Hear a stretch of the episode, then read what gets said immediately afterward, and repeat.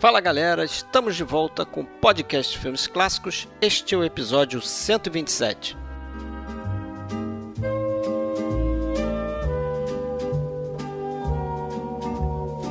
A gente se reúne aqui mais uma vez para fechar uma filmografia. Desta vez estaremos trazendo de volta aqui a carreira de Federico Fellini na parte final numa série de dois episódios sobre o grande diretor italiano que em 2020, se tivesse vivo, estaria completando 100 anos.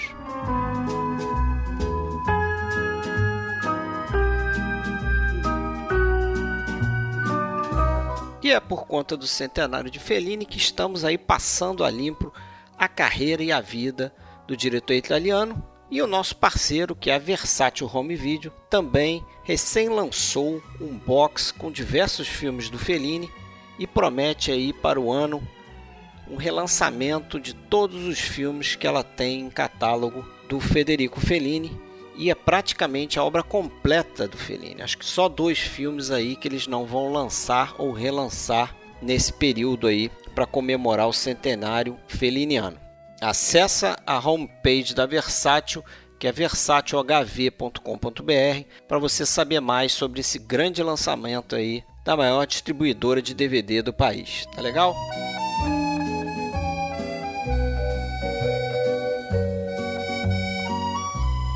Galera, esse episódio já vai começar, mas antes a gente deixa aquele recadinho. Para achar a gente, basta procurar a nossa página filmesclássicos.com.br Lembrando que a gente está em vários agregadores de podcast, estamos no Spotify, temos um canal do YouTube e também estamos no iTunes. Basta procurar o nosso nome Podcast Filmes Clássicos. A gente tem um grupo e uma página no Facebook. Para entrar no grupo, você precisa mandar um inbox para Fred Sanjuro ou Alexandre Cataldo. E agora também a gente tem um perfil no Instagram, só procurar a gente Podcast FC.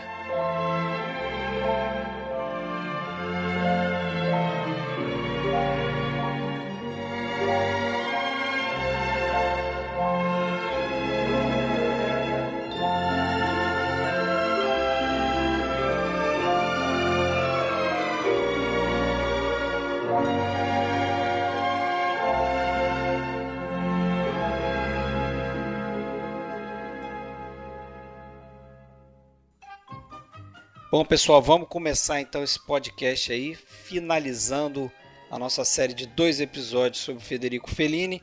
E de volta aqui o mesmo time do episódio 1 do Fellini. Eu, Fred Almeida, falando do Rio de Janeiro. Comigo está aqui hoje o Alexandre Cataldo falando de Blumenau. Alô, Fred. E aí? Tudo bom? Como é que você tá? Tudo certo. Na, na, expectativa de uma viagem aí, que eu tô sabendo, né? Ah, não, já voltei. Já voltei. Já voltou? Já, ah, é, já voltou, é verdade. É. Já voltei, então, no final você fui. conta como é que foi a viagem. É, de, depois eu conto. os detalhes, os detalhes. Mas com a gente aqui também tá o Rafael Amaral do blog Palavras de Cinema fala lá de Jundiaí, não é isso, Rafael? É isso mesmo, Fred. O prazer enorme mais uma vez estar aqui com vocês, você, Alexandre, dividindo um pouco de conhecimento com os nossos ouvintes. Beleza, prazer em tê-lo aqui de volta. Rafael já participou algumas vezes aqui com a gente, então já é da casa, é um frequente aqui. Eu já tô meio assim, já chego, abro a geladeira, não, não pergunto nada, isso, eu já tô me sentindo à vontade. Isso, muito bem. Vai sentando no sofá, vai dando play no, no, no é Blu-ray, é um pegando prazer. filme assim, dá, não, eu quero assistir esse aqui hoje. Isso aí, pegando da, da prateleira aí, é isso aí. É, então hoje a gente vai dar sequência aí ao, a nossa filmografia sobre o Federico Fellini, né? Lembrando que ele está completando aí 100 anos, né? Completaria 100 anos, né? Se estivesse vivo. A gente lançou o primeiro episódio no dia 20, quando ele completou... No dia do aniversário. Isso, dia do aniversário dele. E a gente vai hoje aí dar sequência, começando com Julieta dos Espíritos e vamos até o último filme dele, né? A Voz da Lua, não é isso? De 1990. 1990 três anos antes aí dele, dele falecer, né? Quatro anos, né? Três anos. É, 90, 91, 92, 93, né? É. Três, quatro anos. A gente está encerrando hoje aí uma imersão né, em Fellini. Basicamente, é. começou em uns 3, 4 meses, quando a gente gravou o primeiro episódio, que acabou ficando guardadinho, só estreou dia 20 de janeiro, justamente centenário, acabou dando certo, né, dentro da, da nossa parceria aí com a, com a Versátil, né, que, que, que anunciou o lançamento, lançamento do, do, do boxe e, e outros relançamentos de Fellini. E curiosamente, no dia seguinte, 21, foi o dia, é, é o dia né? Nosso ouvinte sabe que a gente grava com alguma antecedência, então não, não precisamos esconder isso. Estamos gravando dia 21. O aniversário foi ontem, então o Fellini está tá bombando aqui nas nossas. é, é, só conseguimos assistir Fellini ultimamente, né? Essa que é, que é a grande é. realidade. Mas eu, pelo menos, consegui fechar a filmografia dele ontem. Assisti o último que me faltava, justamente esse aí, que é o último dele, A Voz da Lua, de 1990. Mas vamos voltar lá em 60, 65, né? Vamos voltar nisso da década de Isso. 60 para retomar, né? Já que no episódio anterior a gente comentou até o, o Boccaccio 70, né? Que é aquele filme, é, aquela episódico, né? estilo antologia, né? Que era é. muito comum no, no, cinema italiano já nos anos 50, 60 principalmente, em que ele dirigiu aquele episódio de Tentações do Dr. Antônio. E em 63, né, ele faz aquele que para muita gente é o filme mais importante dele, né? Talvez é o, o filme que para alguns pode ser a, a, grande guinada na carreira, apesar de que essa guinada para mim já veio ali no, um pouco no La Dolce Vita também.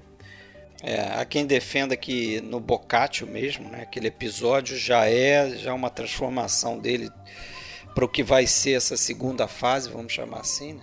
É que é uma, uma, uma fase é, variada em temática, de certa forma, né? mas eu acho que é muito coerente na, na maneira da abordagem. Né? Eu acho que vocês provavelmente concordam que é, praticamente todos os filmes têm ali uma, uma, um foco muito pequeno em plot, um foco muito pequeno em história, em, em coerência de, de, de acontecimentos e muito mais em uma atmosfera de sonho, uma atmosfera de fantasiosa, né, em que a questão da, da até psicoanalítica é, impacta muito, né, e, e, e naturalmente para muita gente, né, aquele cinéfilo talvez mais é, apegado a, a, histórias bem estruturadas com início, meio e fim, né, sofre um pouco, né. Eu posso até dizer que eu sou um que que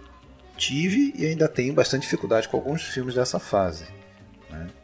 E talvez agora eu estou conseguindo aprender a, a, a, curtir mais. Né? Justamente você precisa deixar de lado essa necessidade de entender tudo, de tudo fechar e fazer sentido. Né? E curtir mais é, o, o, e curtir mais essa, essa esse, esse, verdadeiro banquete visual e sensitório que ele, é, que ele provoca. Eu, né? eu acho que isso melhora.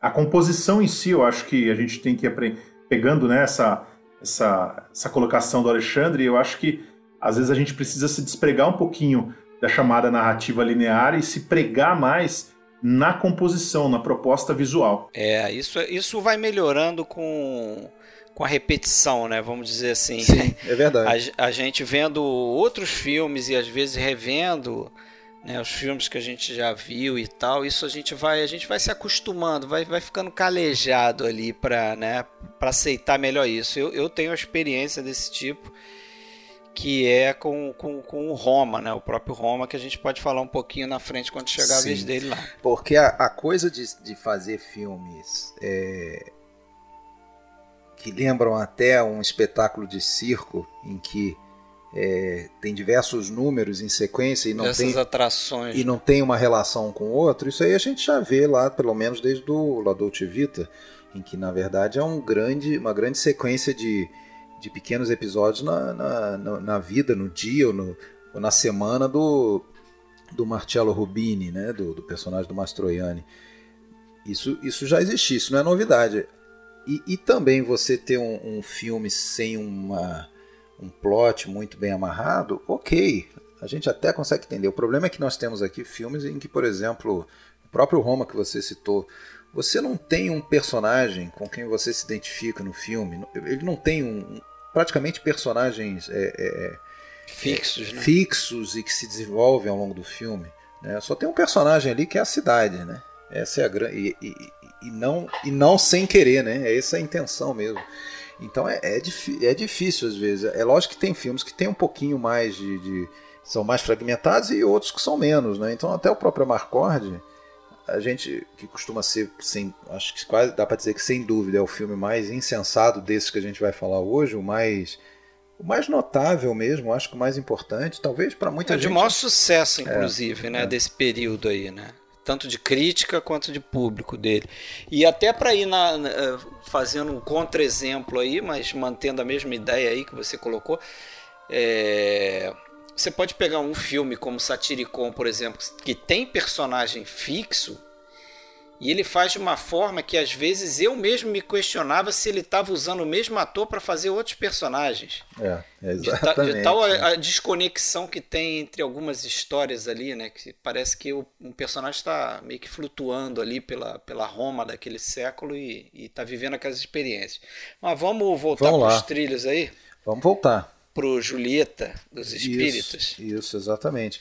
É, é, é, esse, esse estilão aí sem, se a gente ainda tinha alguma dúvida no, no La Dolce Vita, no Tentações do Dr. Antônio, no 8,5, aí não tem mais dúvida, né? Ele adotou uma, uma, uma forma é, é de, de, narrativa baseada no, no, no, irracional, né? no inconsciente do, do, do protagonista e, e que muitas vezes acaba, claro, interferindo no que ele vai fazer, né? mais pro final do filme. Né?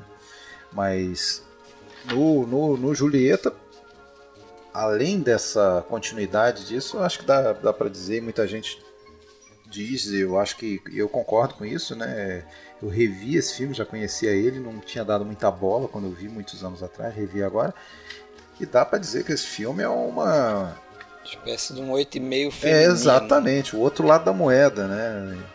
Do, do, do, do 8,5, né? Da, ali anos 60, né? talvez uma influenciada até por uma questão da, da liberação feminina que estava em moda ou, ou, em voga, né, em, naquela década, né? E aliás não era também uma coisa muito incomum para o Fellini, né? Afinal de contas, poxa, muitos de seus filmes as protagonistas eram femininas, né? personagens femininos como Lastrada, Noite Escabíria, né? Não por acaso sempre com a, com a Julieta Massina, mas não só com ela, né? Você vê até um, filmes como, por exemplo, La Dolce Vita, que não tem uma mulher, tem diversas, mas é, elas é que vão dando ali o encadeamento da, da, da, da história, né? Mas nesse aqui é visão feminina total, né? É, mas você sabe que o. Permita botar uma pimenta aí na história aí.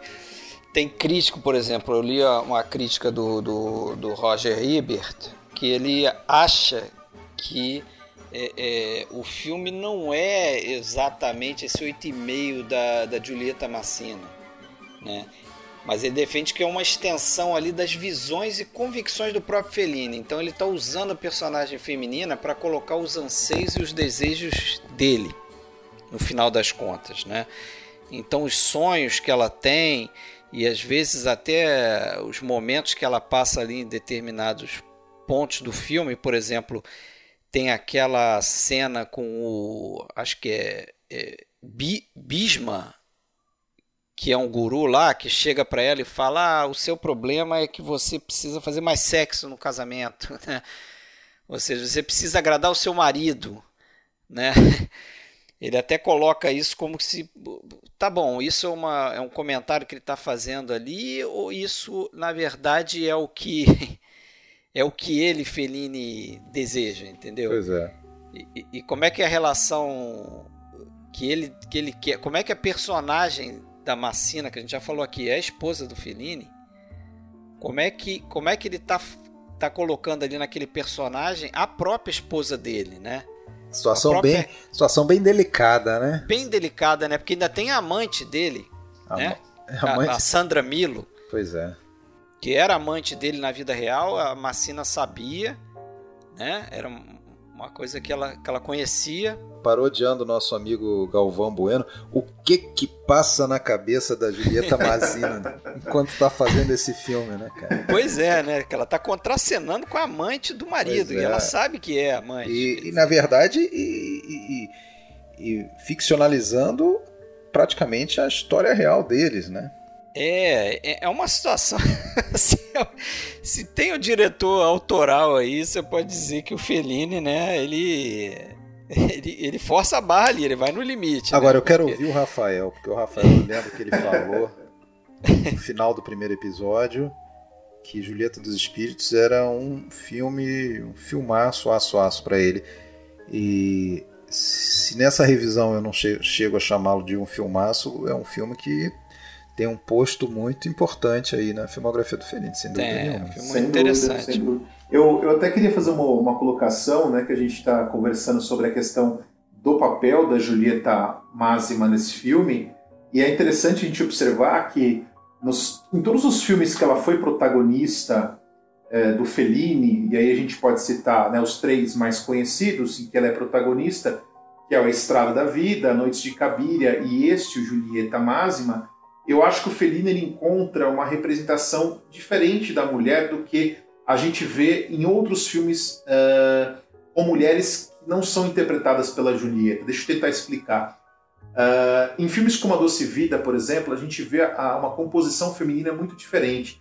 Em filmes como Oito e Meio também. Mas a gente percebe que sempre quando a Julieta Máxima é a protagonista, existe ali uma certa contenção ela não é uma mulher caricata, ela não chega nunca a ser uma espécie de uma mulher caricata, como a gente vê, por exemplo, no Oito e Meio, aquelas mulheres deformadas, que são né, deformadas entre aspas, mas que isso é explicado pelo olhar eh, infantil, pelo olhar da criança que observa a prostituta, ou aquelas mulheres vistas como puro objeto de desejo, como a Anita Ekberg, por exemplo, no A Doce Vida. Eu acho que a Julieta ela está em uma outra posição, ela está em uma outra questão. E apesar de eu achar o filme genial, Julieta dos Espíritos, e concordo em partes que ele é uma extensão feminina do oito e meio, eu acho que o Fellini ele coloca a, a mulher dele em uma posição nesse filme que ela não chega a encontrar uma libertação sexual total, ela, é. ela flerta com uma libertação, mas a gente em nenhum momento a gente vê ela se entregar para aquela libertação, que é aquela questão da, viz, da vizinha, né? Que, que leva ela para aquela outra casa e aquele sentido da descoberta. Uh, ela flerta com aquilo, mas nunca tem uma entrega total. Eu acho que isso é interessante de observar nesse filme. Talvez pelo fato do Fellini ser marido, eu não sei se isso tornou a situação um pouco mais difícil, se a própria Julieta colocou isso como uma condição para fazer o filme, mas o fato é que o filme ele fica muito no campo do onírico, do desejo distante. E é uma personagem culpada, né? Vamos lembrar aqui que tem aquela lembrança do avô dela. Lembra seu avô, seu pai dela que foge de avião? E ela está assistindo aquela peça de teatro que é sobre Joana d'Arc, que é justamente sobre uma mulher que é queimada numa fogueira. Uh, então tem essa questão feminina que é muito forte no filme uh, e que mostra, que dá a entender que ela é uma mulher culpada. Né? Então ela tem essa dificuldade de se entregar ao desejo absoluto e ser como é a vizinha dela, que é uma mulher liberta. É, e aí, aí, pois é, isso aí é, é a, da tal da fogueira aí que a da gente fogueira, é, comentou. Exatamente. Porque co, como é que, é, até que ponto ele está ali é, fazendo uma crítica à, à, à, própria esposa, né? É, uma situação dúbia, que, né? Uma situação dúbia. É, uma situação dúbia. É. Há até uma, uma discussão é, entre ele, Fellini, e, e a Julieta sobre o final do filme. Sim, né? sim que para mim também eu, eu, eu, escrevi aqui nas minhas anotações com um ponto de interrogação para perguntar para vocês, né? Se, se, aquele final, já que você comentou sobre ele, seria uma, uma aceitação da personagem ali, né? Porque para mim a discussão ali, né? A própria discussão entre o Fellini e a Massina, quer dizer, é, para ele Fellini a personagem está livre. Sim. Eu acredito né? que sim. Só que para ela, ela vê como, como se no, no fim é um final triste, que o personagem dela ficou na solidão. Mas eu acho que o final, ela se liberta daquela casa, né? Eu acho que a casa tem uma representação ali. Ela é uma casa, ah, não só a casa, eu acho que é toda a composição do quintal, a composição daquele lugar, é uma espécie de uma casa de boneca, uma casa perfeitinha, né? É uma, é. é uma casa idealizada. Então eu acho Inclusive, que... me permita só claro. acrescentar Inclusive, essa casa idealizada, eu acho que ela é reforçada, essa ideia, visualmente, pela, pelo uso das cores, de uma sim, maneira muito sim. extravagante, é. assim, muito forte, que chama atenção. Né? Pois é, é, o, prime é o primeiro é o longa primeiro. É. colorido dele, né? E ele vem, parece que vem com tudo ali, né? É. Ele pega na mão chamar lá atenção, do... né? É, ele pega na mão do, do diretor de fotografia dele, que é o Gianni De Venanzo, o mesmo que fez lá o 8,5 e acho que o La Dolce Vita também, né? Agora não, não recordo, mas o 8,5 eu sei que ele fez. E, e o, o Giannis de Venanço traz ali o Technicolor para ele explodir Exatamente, na tela, as né? cores são muito fortes. Né? As cores são fortes, os figurinos, o, o, o cenário nos sons. Eu só queria é, fazer essa colocação, que eu acho que a direção de arte tem uma importância muito grande, inclusive uma, uma sequência que me marca muito, e eu acho que é um ponto de virada muito importante no filme, é a sequência da praia, quando aparece aquela embarcação, né? Que é uma embarcação que não pertence àquela época, é uma coisa, sei lá, medieval que aparece ali.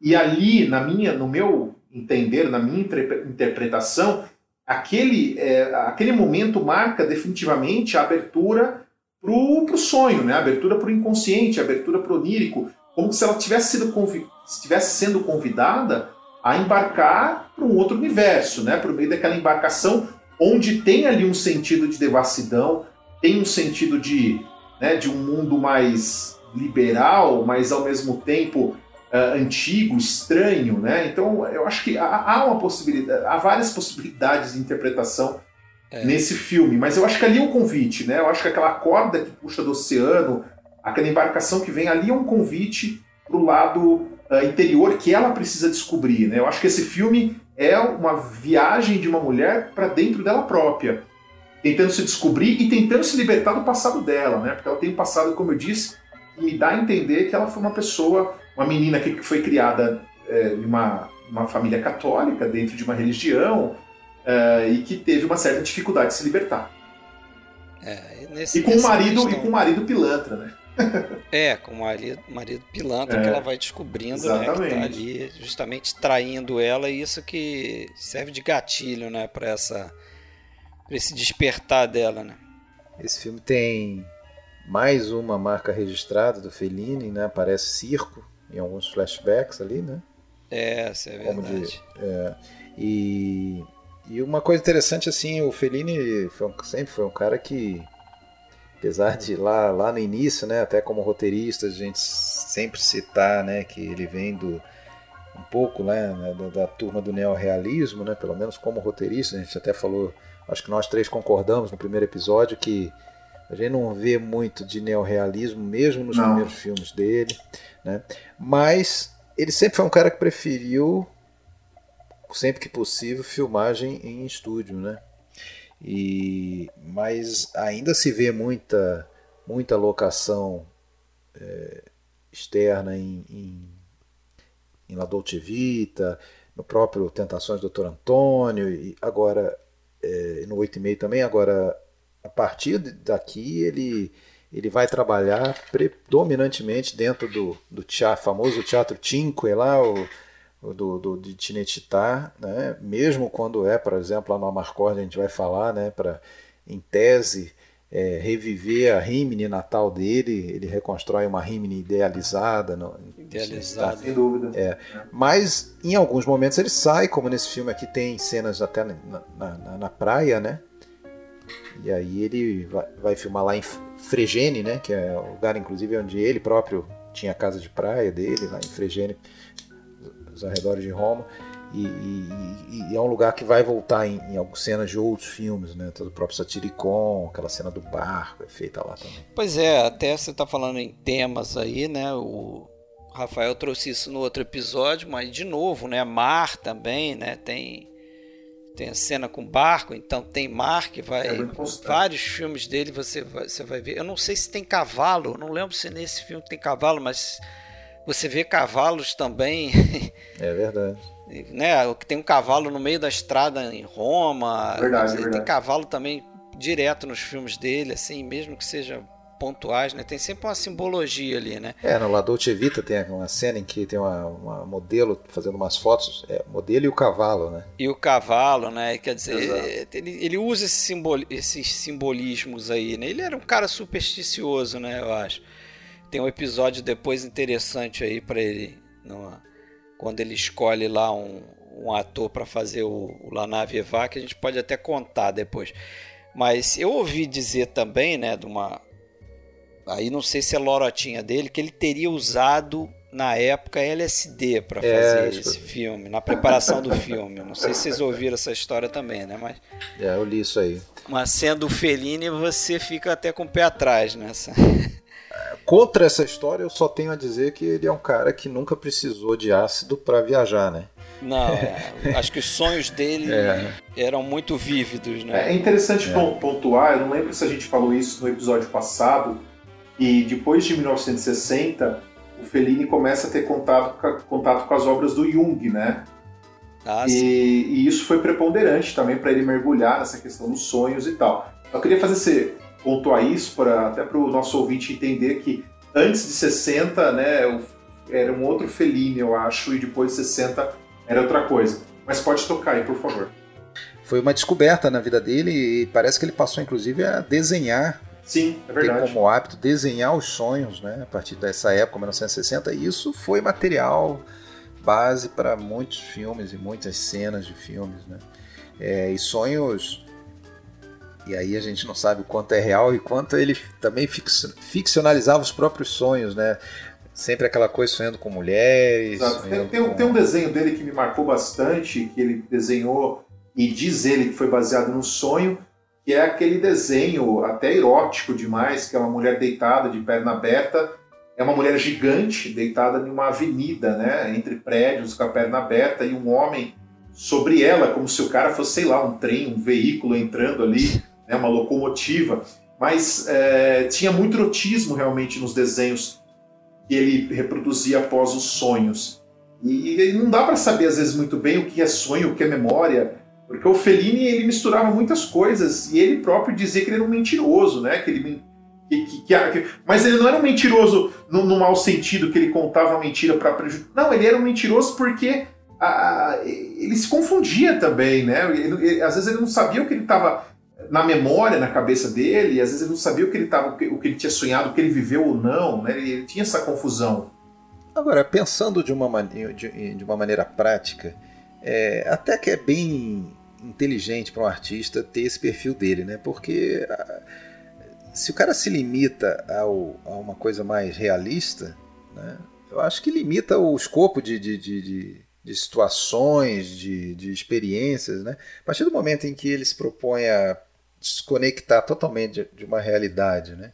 Ele até era contra essa palavra de realismo, né? Porque para ele não tinha um limite, Exato. não tinha uma linha divisória entre o que era real e o que era, era sonho. Tudo era parte da, da, da experiência da humana, né? né? É, Imaginação é, é, parte da realidade. Então, a partir também. do momento que você que qualquer coisa desconexa pode estar num filme sem ter esse, esse limite do, do, do, do lógico, do coerente, poxa, o cara filma o que ele quiser, da maneira que ele quiser.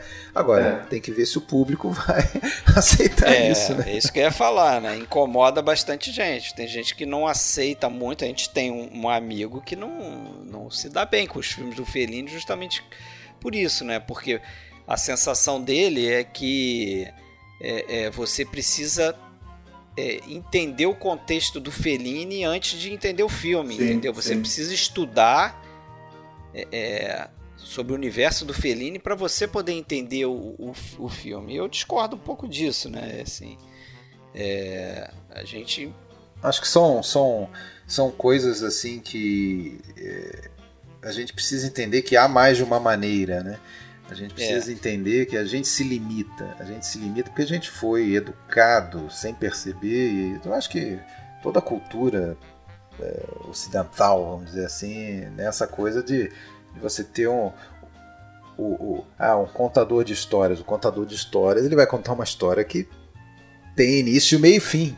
Eu acho que é, é uma questão também de nós ocidentais, e de modo geral, eu acho que a gente, a gente é muito apegada, apegado a uma determinada jornada, né, de uma pessoa, em busca de do herói, jornada do herói, em busca de um desafio. perceber, atrás né? de um desafio. É, sem perceber, eu acho que isso é. Você tem lá Chapeuzinho Vermelho, imagina, você tem lá o Chapeuzinho Vermelho, mas aí no meio da floresta já era o, o sapatinho roxo, daí a pouco já, já, já, o personagem vai se modificando, você não, não tem referência, você fica perdido naquilo. Né? Acho que o Fellini, o Fellini, não só o Fellini, outros vários diretores, o Buñuel também, eu acho que eles propõem uma, uma quebra, um rompimento dessa, dessa jornada, uh, inclusive com filmes em que você não tem um personagem, você tem um grupo de personagens, você tem é. diversos uh, atores ali convivendo. A gente vai ver isso no Roma, a gente vai ver isso no Amarcord, obviamente. Ah, né? Lá na Vivá. Lá na Vivá, né? né? Perfeito. A gente Agora que você falou desse nosso amigo, né? Nosso amigo, ele que aliás a gente adora a participação dele, é né? um dos membros fundadores. O ouvinte já sabe quem que a gente está falando, mas é... ele teve problema também. Uma última gravação que a gente fez com algumas cenas de um filme que ele até gostava do filme e foi passando a gostar menos, né? De algumas coisas, mas justamente porque era um outro filme, É o Sol é para Todos, em que você tem que sair de você próprio, se colocar em uma determinada posição para conseguir curtir mais o filme, entender. Você tem que realmente saber qual é a, o contexto que aquilo ali está sendo mostrado para você, né? Então, no caso, a visão da criança, né? Você vê determinados personagens ali que são meio patéticos, se você for analisar de um ponto de vista mais é, é, elaborado. Mas se você lembra que o filme, aquele filme lá, era a história era narrada pelo ponto de vista de, um, de, de, de uma criança, aí faz mais sentido, porque as crianças exageram na, na, nas imagens que tem, né? É, é, então aqui é a mesma coisa, você precisa se colocar em determinadas é, cadeiras específicas para conseguir curtir esse filme. Você precisa sair um pouco de, abandonar um pouco o, o seu próprio, os seus próprios filtros, os seus próprios crivos, né? Sem dúvida.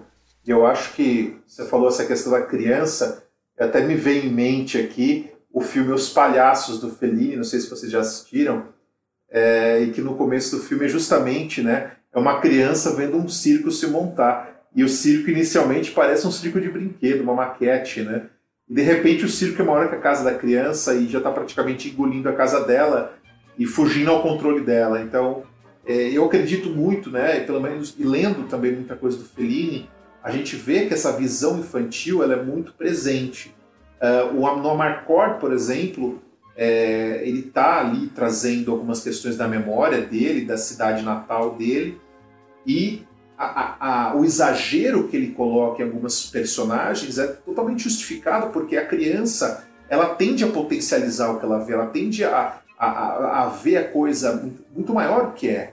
Né? E é uma questão que eu já tinha colocado, inclusive, em relação à gelsomina com o zampano, né? o tamanho do zampano para a gelsomina. Então, você. É, é, o, monstro né, que cresce ali, o grotesco, né? Essa que eu, acho, eu acho que isso que é o, que é o, que é o ponto. Né? Por isso que muito se diz que o cinema do Fellini é o cinema do grotesco, é, porque é um cinema de você exagerar, de você potencializar, de você aumentar aquilo que não necessariamente é grande. Nesse filme Os Palhaços, o menino diz, né, o narrador diz, que é o próprio Fellini, que ele não precisava dos palhaços para ver o exagero e o grotesco, porque ele tinha na cidade dele gente exagerada. Né? Porque é a forma como a criança vê as pessoas né? é totalmente justificado. O tamanho da Saraguina, por exemplo, no 8 e meio é isso, é uma visão infantil, né? É uma figura monstruosa. Então, acho que tudo isso é, se justifica né? quando o Fellini passa a fazer esse cinema de sonho e ele olhando para dentro de si mesmo, e aí que eu digo, né, a memória e o sonho se confundem, né, o que é verdadeiro e o que não é. No caso do Amarcord, é, o Fellini vai dizer que eu, eu, eu, li duas entrevistas do Fellini muito curiosas, né? Eu li uma entrevista que ele deu antes do lançamento do Amarcord, que ele disse que aquela não é Rimini, que a cidade não é Rimini, que, que e que ele, é, ele, é, ele, ele negava veementemente, ele, ele negava que, até o caráter é, autobiográfico. Ele diz, aquilo era uma cidade, eu quis, eu quis retratar uma cidade italiana, provinciana, pequena. Só que aí eu vi uma, eu li uma outra, na verdade eu assisti um documentário, desculpa, eu assisti um, um documentário dele que foi feito nos, foi, eu acho que foi no início dos anos 90 que entrevistaram ele, que aí ele confessa que não, que aquela é Rimini mesmo, do Amarcord. mas que não é a Rimini verdadeira, que é uma Rimini da cabeça dele. Sim, sim. sim. É uma Rimini É, ele, construída. fez, ele fez um. Ele parece que ele fez um esforço, é, inclusive para não fazer é, o filme na cidade, porque ele queria justamente manter a, a- a memória afetiva que ele tinha do tempo que ele ficou na cidade, né? Que ele saiu de lá com 19 anos, não foi sim. isso? É, exatamente. A Rimini, inclusive, é assim, é, ele voltou muito poucas vezes a Rimini entre 1939 e início dos anos 70, ali, quando é feito o Ama- o Amarcord. Ah, marcou. É. Ele, ele, ele meio que se. Ele rejeitava é, é, a, a cidade é, é, posterior à, à estada dele lá. A Rimini que ele queria conservar era aquela que ele Da viveu. cabeça dele. Da adolescência dele, até os 19 com os anos. filtros dele 18, ali, com, é. com aquelas figuras da forma como ele via, né? Grotescas Isso, da forma como ele via, exatamente. como colocou o Rafael aí. Mas vamos, vamos seguir na. Vamos, vamos- vamos na cronologia aí. Vamos voltar à cronologia, só finalizar aqui, eu acho. Não sei se tem mais alguma coisa para dizer do. Não, do Não, não, pode pular. Ganha o Globo de Ouro, né? De Isso. estrangeiro em 66. Só lembrando que a essa altura o Fellini é, ele já tinha já- três filmes dele ganhos o filme estrangeiro, né? O La Strada, o Noites de Cabiria e o Oito e Meio, né? Ele ganharia um quarto ainda, justamente com a Marcó, né? É, passado Julieta dos Espíritos, É, só uma curiosidade de Julieta dos Espíritos é que o Woody Allen faz uma homenagem à história do filme, né? A Um pedaço da história naquele simplesmente Alice, que tem uma, uma situação também que a personagem da Mia Farrow é, é, tá entediada com o casamento e aí se consulta lá com a compulturista, Ah. que o cara dá umas ervas lá pra, pra ela e ela dá uma... Então você lembrou de mais um caso, porque tem um que eu detectei esses dias que eu já havia assistido. É, é, é aquilo, né? Muitas vezes você assiste dois filmes com uma distância muito grande e não, não lembra. E aí eu tinha assistido, para a gente gravar o primeiro episódio, re- tinha revisto o Abismo de um Sonho e esse- há um mês atrás aí eu fui rever o Para Roma com Amor do, do Woody Allen.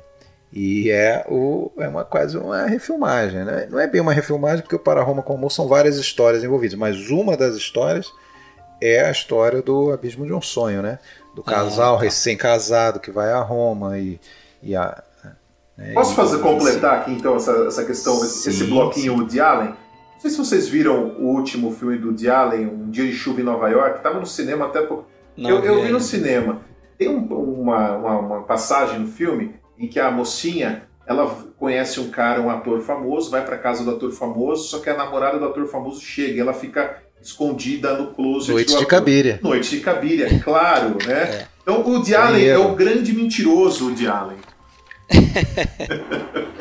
Tá certo. Tá certo. Qual é o próximo? Pag- pagando homenagens. Bom, assim que, assim que ele completa o, o Julieta dos Espíritos, né, ele, ele começa um projeto né, que ele queria fazer, um filme chamado A Viagem de Mastorna, né, um, um filme baseado num, num, num, num livro, né, numa, na obra de um, de um escritor italiano que era considerado o Kafka italiano. né. só que foi um filme aí que teve muitos problemas, de, de- como sempre, né, problemas para arrumar produtor. É, ele começou a sofrer de, um- de uma, uma doença, o, Fellini, é, entrou em crise, aquela crise é, é, criativa que ele já brinca com ela noite e meia, ela se, se agrava nesse momento, até que ele simplesmente desistiu desse filme. É, eu até li hoje que esse filme, sei lá, 40 anos depois virou virou um, um quadrinho.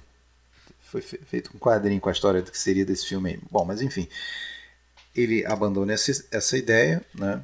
Ah, imerso nessa crise criativa e ele vai fazer então em seguida algo que ele não gostava muito de fazer, que era filmar é, roteiros baseados em obras escritas por outras pessoas, né? Então ele, ele aceita o convite aí do, do, do, do Grimaldi lá, aquele produtor, para fazer o, aquele mais um filme de episódios, né? No caso aí o de terror, né? O Histórias Extraordinárias de 68. Ele filma o episódio chamado Toby Dammit, que é sobre um ator inglês decadente que, que vai para Roma e aceita muito a contragosto ir para Roma é, em troca de uma Ferrari, né? E aí, e aí, é muito curioso, né? Porque tem uma, uma piada interna, né? Já que isso foi o que aconteceu um ano antes ou dois anos antes com o Clint Eastwood, né? Que foi, foi ah, é, eu tava tentando lembrar de onde eu conheci é, essa história. Foi chamado lá para fazer o As Bruxas, né? Também é outro filme de episódios e aceitou com a condição de ganhar uma Ferrari. E aí, no caso, ele. O Peter O'Toole ia fazer esse filme, estava escalado já e tudo, acabou desistindo. Aí o Fellini ligou lá para a agência lá em Londres e falou: ah, me manda aí o, os atores mais decadentes que você tiver aí. aí eles mandaram dois, mandaram o James Fox e o Terence Stamp. Aí o, Fe, o Fellini escolheu o Stamp, né? Até acabou gostando dele, tanto é que queria ele no Satiricon, mas aí também não deu, não conseguiu. É, esse filme é baseado em histórias do Edgar Allan Poe, né? Exatamente, três histórias, né? É, três episódios, um dirigido por Roger Vadan, né? Que eu achei o mais fraquinho, claro, né? Com a Jane Fonda, inclusive contracenando com o irmão recentemente falecido Peter Fonda. O segundo episódio é do. Era a mulher do Roger Vadan, né? É, exatamente, na época. O, o, o, segundo episódio é do Louis Malle, que eu até achei bem interessante. Na verdade, eu acho até que foi o que eu gostei mais. Eu vi, eu, eu vi esses dias, né? Eu não tinha visto esse filme que é o William Wilson, o nome do episódio, é com Alain Delon e Brigitte Bardot. É... E o terceiro é o do Fellini, né, que é o Toby Demet, é Terence Stamp, é o ator famoso aí. Tem o Salvo Randoni também, um ator que está em alguns filmes aí do Fellini, um ator muito identificado também com, com os filmes do, do, do Pietro Germi. Mas o... enfim, foi um trabalho que ele fez até para para cumprir tabela e tentar se reencontrar como, como diretor, mas é um filme que mesmo né, estando dentro de um, de um outro contexto de produção e tudo, ele ele tem similaridades né, com, com tudo isso que a gente está falando do Fellini. Poxa, afinal de contas, tem um cara ali que está meio que se desintegrando, né? A personalidade dele, que é esse ator é alcoólatra, é viciado, é, tem é, como é que fala, alucinações, tem sonhos, né? É, então é, não, não foge muito aí do, do, do, do que a gente está acostumado a falar em termos de, de Fellini, não. Né? E aí depois ele vai fazer aquilo que para muita gente é uma das maiores viagens de ácido dele mesmo, né? que é o Satiricon 69. É um filme. Fellini Satiricon. É um filme importante, muito importante, eu acho, dentro da carreira dele. E para alguns, como por exemplo o, o, renomado crítico aí, Sérgio Alpendre, é o filme quintessencial do Fellini. E até dá para entender, pelo menos dessa fase, o que, que ele está querendo dizer, né? Porque é isso, é plot mínimo, né? E uma, uma um, um, delírio, né? Um, um desfile. É que eu falei antes ali, né? Parece um conjunto de histórias Totalmente desconexas. desconexas. Né? Não tem. Eu, pelo menos, não achei. Eu só vi esse filme uma vez, vi agora pro. pro eu, eu sempre evitei esse filme, porque eu também ouvia falar que é muito louco, que não sei o quê. Que... Tá, mas aí aquela. Voltando àquela conversa, né? Uma vez que você está imerso naquele Sim. Né? Naquele contexto, na, na filmografia, do tipo de, de filme que você está passando a conhecer que o Fellini costuma fazer, é, fica mais fácil você é, dourar a pílula aí. Não, e assim, eu, eu vejo assim, ó, imagina que você vai, por exemplo, numa, numa feira e tem lá uma barraca de temperos, tá? E o cara tem milhares de temperos diferentes naturalmente você vai ter lá os seus três ou quatro preferidos. Mas você admite que tenha outros que te parecem totalmente é, ruins, horríveis, mas eles têm que existir. Então, ainda que você não goste, imagina o cinema sem, por exemplo, o Satiricon. Alguém tinha que fazer um filme desse lá. Tinha que existir algum dia uma é, viagem um dessa feita universos... por alguém. E ninguém faria um filme desse a não ser o Fellini, né? É, um, em um dos universos paralelos tinha que alguém fazer o um que... filme aí do, do livro do, do que acha-se, né? Que é o livro do Petrônios, né? Que é um cara é. que, que vivia aí na época do, da Roma do Nero, né? É, é no século, século I, né? né? Século I, já depois de Cristo, né? É interessante que tem uma, um subtítulo nesse filme ali, né? Que é Roma antes de Cristo e após Fellini. É, isso. é uma promoção, acho, até do. Quando lançaram pela Criterion. Agora, Roma, mais uma vez, né? É, é o que? Você fez essa conta aí? É o que? 80, 90% dos filmes do Fellini ou são em Roma ou são em Rimini indo para Roma. Uhum. Não é? é? Inclusive, né? Inclusive, para muita gente, uh, tem aqui uma, uma trilogia. Se você juntar o La Dolce Vita. Eita! Se você juntar o La Dolce Vita, juntar o Satiricon e juntar o Roma de 72. Não dá em porra nenhuma. Não, mas para muita gente é uma trilogia em que, que é uma, um tipo de trilogia em que você está dando para para Roma, né? A cidade ah, eterna. Ah, sim. Uma, Roma em tempos aura, diferentes, né? Em tempos diferentes, mas sempre uma qualidade assim de quase mitologia mesmo. Né? Entendi. Né? De mitologia.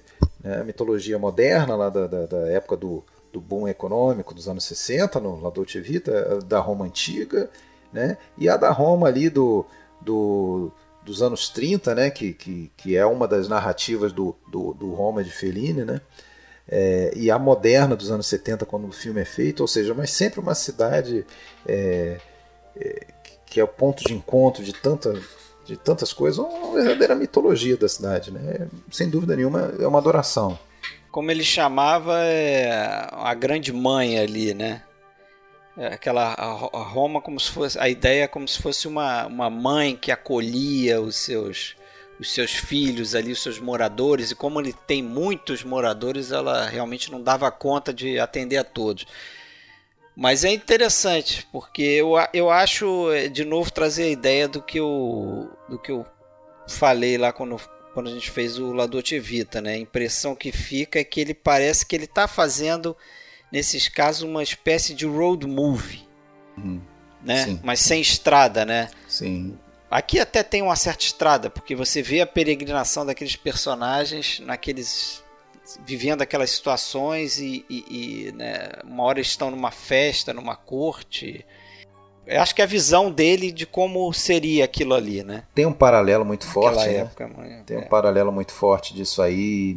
Claro que isso foi notado pelos críticos e eu acho que com razão, que é, a gente está falando de um filme filmado ali em 68, 69, né? O ano da, da a época da contracultura, dos hippies, essa coisa toda. Então você está traçando um paralelo entre aquela contracultura e a contracultura lá do século I. Né? Você tem ali porra, os hippies, os, os viciados, os hedonistas. O amor livre, o, né? O amor livre. O caminho a lugar nenhum, né? Não sei. É, exato. É. O, a obra do, a tal obra do Petrônio, né?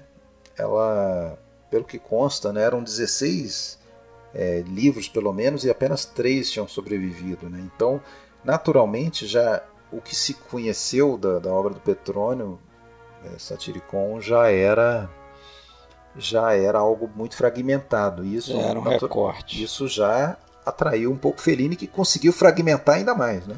É, já é. contribui para a ideia que ele gosta. Eu acho que de de todos os filmes do Fellini, esse filme, o Satiricon, é o que me parece que tem menos influência de um roteiro, né? Parece que o Fellini não, não, não sei, a impressão que eu tenho é que o filme mais é uma colagem, é, o mais livre dele. O Fellini ele tinha essa, esse costume de não usar roteiro, inclusive o Donald Sunderland conta, né, quando eles fizeram Casa Nova, que o Fellini chegava no dia da filmagem com as três folhas na mão e dava para o ator, falou, decora aí. É, não tinha um roteiro prévio, ele tinha uma modo de trabalhar diferente.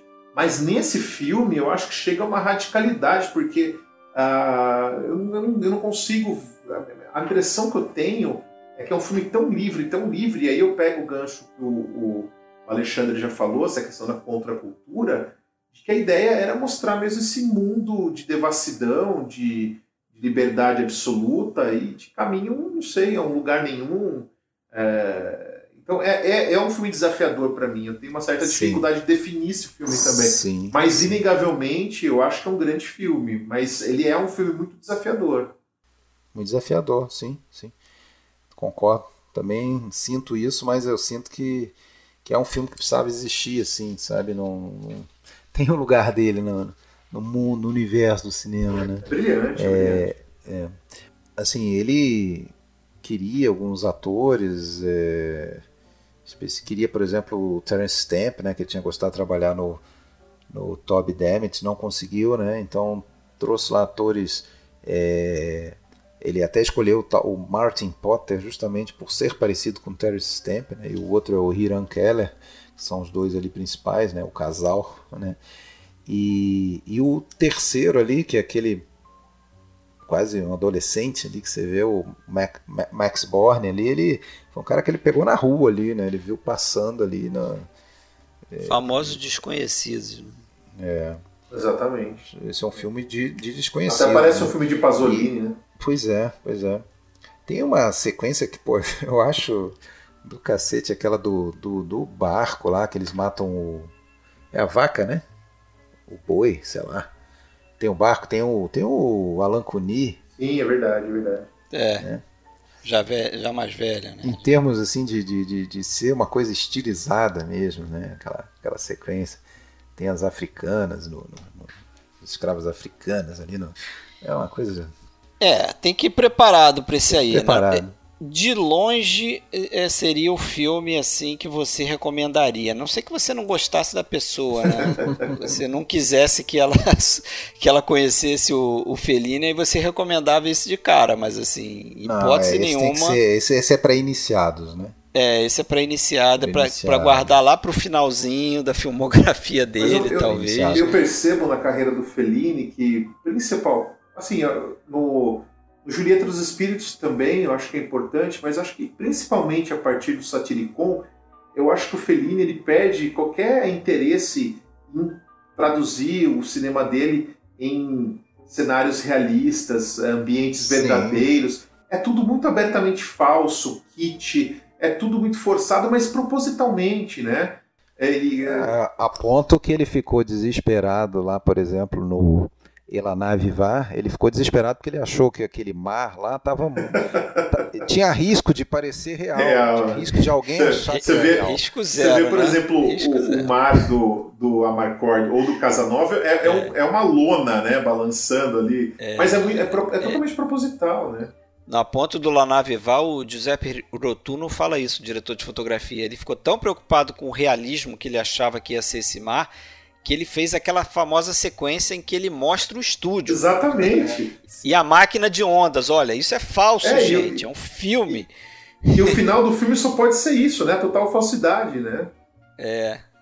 É. Bem curioso. Pô, e sobre Satiricon, só queria contar uma, uma historinha, vocês devem saber, né? Que teve um camarada lá, o Jean-Louis Polidoro, um outro diretor, ou produtor, sei lá, que registrou o título antes dele, antes do Fellini, Satiricon. Um filme de 69 também. É, aí o Felino até processou lá o cara, mas perdeu, né? Ele acabou mudando, aí passou a ser conhecido Satiricon de Fellini, como aliás diversos filmes dele, Arroba de Fellini. pelo menos para nós aí chegaram Casa Nova de, de Fellini, Fellini Satiricon é, eu acho que acabou virando uma moda aqui, né? Mas, mas eu acho que como nome mesmo, acho que só, só são dois. Eu acho nome original, né? Que eu digo. Eu acho que é esse, né? O Satiricon de Fellini, porque o Roma, até onde eu sei, é Roma. Aqui é que chegou Roma de Fellini. E o Casanova, que é Il Casanova de Federico Fellini. Até porque existia é. o outro também, né? Eu acho. É, é, faz sentido. Agora, o a United Arts, que é quem, quem tinha distribuição desse filme, pagou um milhão de dólares para esse Polidoro lá pelos direitos de distribuição do filme dele também, justamente para poder segurar o filme dele e lançar depois. estratégia de mercado aí, tá pois é. certo. É. é. E outra coisa é que assim, existem pelo menos dois documentários aí é, que, que, que, traba, que, que mostram o Fellini nas filmagens do Satiricon. Um é o Tchau Federico, de 1970, que está na, naquela caixa A Arte de Fellini, da Versátil, o Tchau Federico. Né, que também tem o Satiricon, no mesmo disco tem o, o filme Satiricon. Que vai ser relançado aí, né? O Tchau Federico Pela vai ser relançado. É, e o outro é o. Só que o Tchau Federico é dirigido por outra pessoa. Agora tem um que é dirigido pelo próprio Fellini, que ele assina, que é o. É, a, a Director's Notebook, né? Eu não sei qual seria. Eu acho que só, só conhecemos aí o título em inglês, que é de 69, que ele fez para a rede NBC, né? No set do, do Satiricon, né? Esse, inclusive, aparece na filmografia do Fellini como sendo um filme do Fellini também, né, de 69. É... Então, assim, esse, juntamente com os dois que vêm depois, que é Os Palhaços e Roma, dá para dizer que são três filmes que ele fez, né, de 69 e 72, em que ele próprio aparece como protagonista, né? São filmes recheados assim de metalinguagem, né? São falam da, né, da própria arte, né? Do, e do próprio cinema de certa forma, né? Acho que Os Palhaços é um filme bem interessante e que demorou muito para chegar no, é, no Brasil, assim, ele, ele ficou acho que mais de 30 anos inédito no Brasil, né? é um pouco cultuado até, né? É um filme feito para televisão, né? Vamos lembrar que Sim, foi feito Os Palhaços foi para Rai, exatamente, e é também uma homenagem ao, à arte do palhaço, à arte do circo, porque o próprio Fellini ele aparece em cena entrevistando velhos palhaços que haviam sido esquecidos, né? Então é uma arte de resgate. E tem uma coisa interessante nesse filme, é, quem viu vai lembrar do que eu estou falando, aquela cena que ele vai gravar, no, filmar no, no circo, e ali aparece a Anitta Ekberg do nada ali. O que, que ela tá fazendo ali, né? Você fala, meu, o que, que essa mulher tá Sim. fazendo aqui, cara? Ela faz a participação, né? É, mas é, é, é, muito súbito, né? Do nada. Ela aparece falando, meu, o que, que ela tá fazendo aqui, né? Interessante, vocês estão me dando um monte de spoiler aí. É, é um, é um semi-documentário. É um semi-documentário, né? é. Um semi-documentário. É, um, é um mockumentary. Mockumentary, de certa forma. É. Forma, né? Ele, ele, com, ele começa com um filme tipicamente feliniano, com a criança, com o circo. Aí ele rompe para um documentário e no final ele volta a ser um.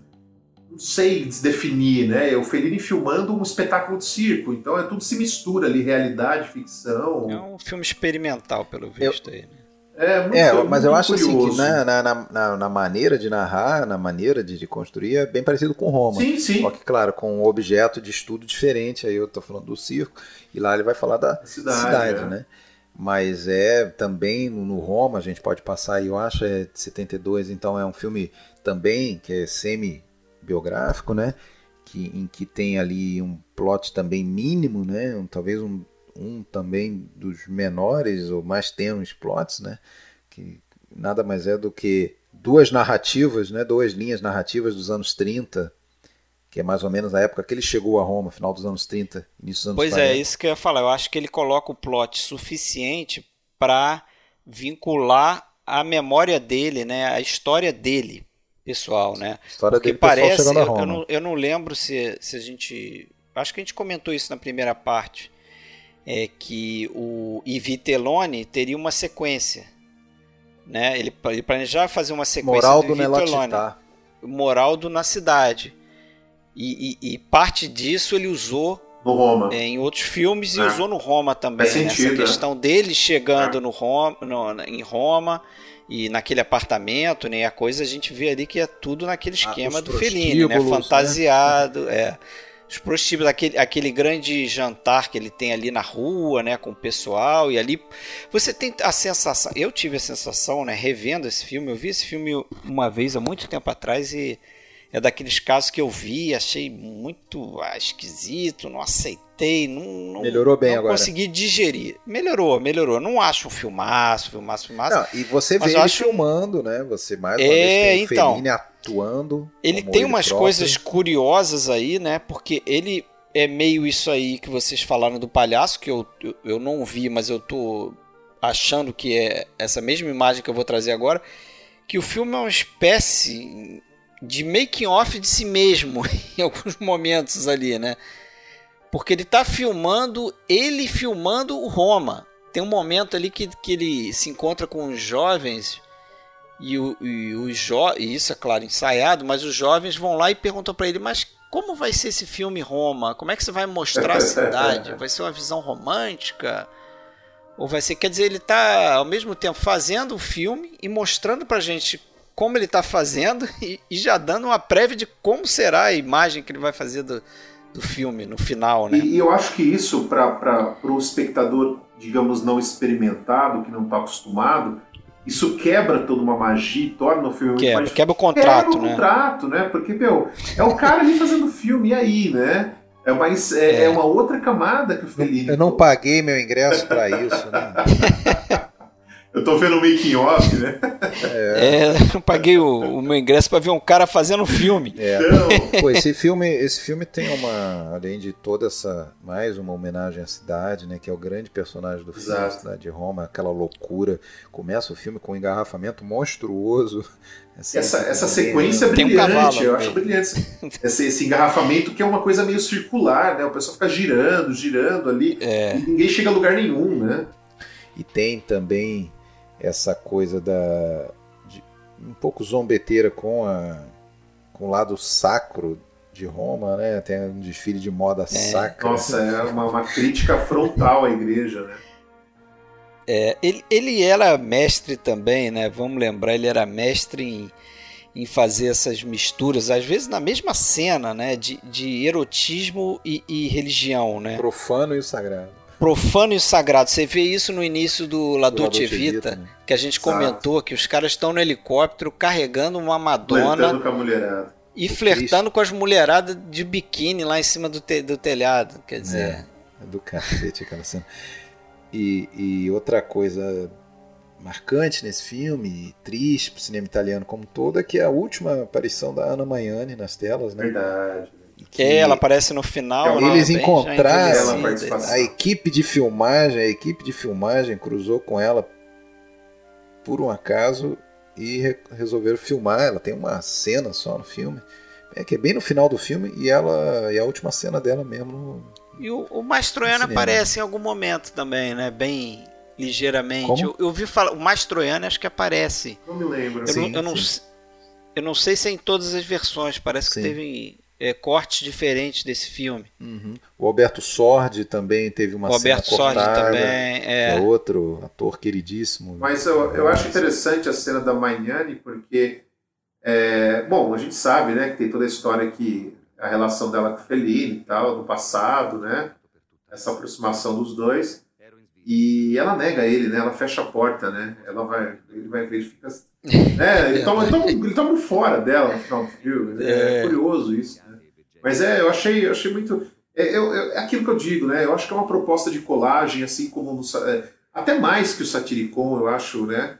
É que ele vai. É um filme muito episódico, né? Mas. É, e é um filme assim, ou você ama ou você odeia, né? Você tem que embarcar na proposta, nessa metalinguagem que o filme coloca, em todas essas camadas que o filme tem. É, mas eu, eu gosto dessa proposta, eu acho que é muito, é, ao mesmo tempo radical, interessante, e eu acho que ele consegue fazer uma homenagem muito maior para a cidade do que se talvez fosse uma narrativa convencional de outros diretores que foram pelo convencional, né? Eu acho muito, acho, eu acho mais forte, por exemplo, do que o Mama Roma do Pasolini, também é Camagnani, que é um filme sobre Roma também, né? Mas eu acho que o Fellini de uma forma muito mais original na minha opinião. É uma, é uma espécie de, de travel log, né? É, é, aqueles filmes turísticos, né? De, mais sofisticado, né? Ele, você vê que ele, ele faz ali um misto, muitas vezes, de, de contraste da cidade. Né? Ele explora esses extremos da cidade. Você tem uma cena é, é, em que ele desce lá no subterrâneo, acho que é um metrô, né? Nossa, é verdade. metrô. Eles encontram E você né? vê ali o, o lado histórico da cidade enterrado embaixo da desaparece cidade. Desaparece rapidamente, né? né? Desaparece. Em outro momento ele está explorando ali a modernidade da Exatamente, cidade. É. E até a cena final tem aquele desfile do, do da, das roupas, né? Parece um carnaval ali do, das roupas do, do clérigo ali. É... Que, aliás, essa questão do metrô em Roma realmente sempre foi um, problema, uma dificuldade imensa, por isso que o metrô em Roma demorou anos e anos e anos e décadas para sair, porque cada, é, porque tem história cada embaixo, quilômetro né? que era escavado é, só conseguiram resolver quando conseguiam fazer mais profundo, que aí já não, não pegava nenhuma camada de, de civilização, né? Porque é, tanto é que tem estações lá que são, não sei se vocês sabem, que são chamadas assim estação arqueológica, porque o cara desce ali é um verdadeiro tá museu. No museu né? Tá no museu, assim, porque foi preservada ali, né? Vamos dizer, os sítios ali dentro. Mas enfim, é, então está contando a história das cidades ali, né? Também. Não é só uma loucura sem sentido. Não, exatamente. Assim, ele está ele tá explorando a cidade por um outro caminho, mas é, é, brilhante, né? A maneira como ele coloca, né? Ele consegue colocar um trânsito caótico que é típico da modernidade, né? Ele consegue colocar o desfile sacro da igreja, ele consegue colocar a questão do metrô, que a gente falou, a questão do, aquela sequência do prostíbulo é maravilhosa também, né? A questão do, do, do prostíbulo também, dos, dos, bares ali na rua tal, e, e aparentemente aquele jovem recém-chegado em Roma seria ali talvez o protagonista, aquele que une as pontas do filme mas também é um pouco incerto, né? Porque desaparece, depois aparece de novo, então. É, é verdade. Mas eu acho muito interessante Beleza. a proposta. É interessante. Sim. Agora nós vamos então passar para o Amarcord, é isso? Vamos. Falar com tudo dele aí, porque é o filme talvez central desse período todo, eu acho. É. Meu, desse que estamos comentando hoje, meu preferido. Para mim também. É, sem vocês. Sem dúvida. É, e eu acho que um, do, um dos meus preferidos na filmografia dele. Né? É, é, talvez o mais popular, né? o filme é, mais é, é lembrado. Eu acho que quando a gente. Talvez com 8,5. Quando a gente né? pensa em, no adjetivo feliniano, eu acho que é o Amarcord que vem à mente. Né? É, inclusive tem várias cenas, é, né? Eu lembro de uma cena que tá na, na capa do, do grupo de alguém aqui, não vou dizer quem é, é isso? Não tem lá no grupo Palavras de Cinema? Tem, tem, a, tem. A, a, capa lá do cinema lá. Essa da, cena é maravilhosa, né? Tita com a gradisca é, lá, né? né? Lembrei. Ah, sim, sim. Não é, que ele fica mudando de lugar. Isso. Ele tá sempre com a mesma roupa, é. né? Interessante. É. Aquele menino só tem aquela camisa lá com aquelas faixas. Né? O Bruno Zanin, o nome do ator. Isso. Mas eu acho assim um filme interessantíssimo, cara. Acho que ele dá várias aulas de cinema nesse filme aí, né, cara? A primeira aula de, ap de apresentação de personagens, né? Você tem aquele ritual de queima dos móveis ali naquela celebração de eles vão fritar a bruxa ali, né, para marcar a passagem do inverno, chegada da primavera e tal. É, ali você já vê a cidade completa, praticamente, né? A gente vê a Gradisca, a gente vê a família do, do Tita, né? A gente vê os amigos do Tita, a gente vê cada um dos personagens ali que a gente vai. Tem acho que aquele cara que é o vendedor de, de pão, né? O vendedor de alguma coisa lá. O, o mendigo lá. É, o, o Bichain, tem um mendigo também. Volpina, tá todo mundo ali naquele evento ali da cidade, né? Volpina! é, a mulher, aquela ali é femme, femme fatale ali do, do filme. Ali. Existiu, né? Como é, existiu, mas você vê, você vê existiu, nesse personagem como ele, ele distorce, exagera, né? Ele como distorce, ele, ele bota ele coisa exagera, grotesca, aquilo que o, que o Rafael é, falou, exatamente. Ele tem uma caricata ali o negócio, né? É, a, a, depois você tem uma aula de montagem naquela sequência do, do colégio, que é magnífica aquela sequência ali, porque você está passando por diversas aulas é muitas vezes você não percebe que tem uma passagem de uma aula para outra, ele muda o professor e aí você se dá conta, pô, ele já está em outra aula. E ali tem umas gags ótimas ali, né? Como aquele professor de, de grego é, é, tentando fazer garo o garoto, né? Falar, falar uma palavra e no final ele sempre é. ele faz uma sacanagem assim até o professor perceber que ele está de sacanagem demora ali, né? o professor ali mó, né, mó parcimônia ali para ah, boca calma e tal.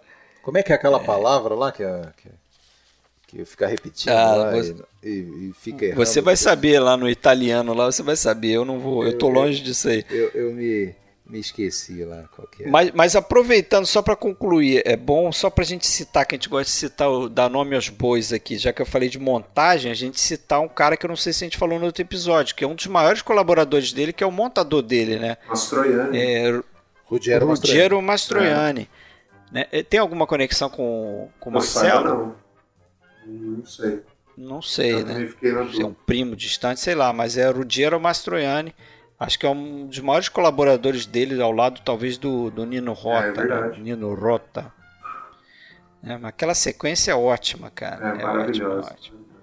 E eu acho que esse filme é o, é o, é o Fellini fazendo o que melhor ele sabe fazer, né? Ele pega aquelas recordações dele e passa no, no filtro onírico dele e entrega aquela coisa pra gente. Então a gente vê aquela, aquela cidade sob os olhos dele ali E a gente sabe que a gente está vendo uma, uma Sim. fantasia ali, né? Sim. Aí, assim, né, o, o personagem principal, dá para dizer um pouco isso, né, que é o Tita, né? Ele é baseado naquele amigo dele, né? Ele é um, esse sim é identificado com uma pessoa real e que é o amigo dele, que era o é, como é que se chamava lá o, o amigo dele era o Luigi Benzi, né? O apelido Tita era um amigo de infância dele e, e inclusive ele pediu para ele, né, pro, pro amigo o, o Luigi Benzi interpretar o próprio pai do Tita, seu próprio pai no filme, né? É, o cara não quis, né? Ele, não, a mulher dele não deixou, porque o cara mora em Rimini a vida toda, a cidade ah, pequena, é. vai para Roma, vai lá Vai pro... para Roma lá pra sacanagem lá com o Felino, não vai dar certo, eu lembro dessa história aí. Mas o ator que faz o pai, não me lembro o nome, é incrível também, né? O ator que faz o pai é muito bom também.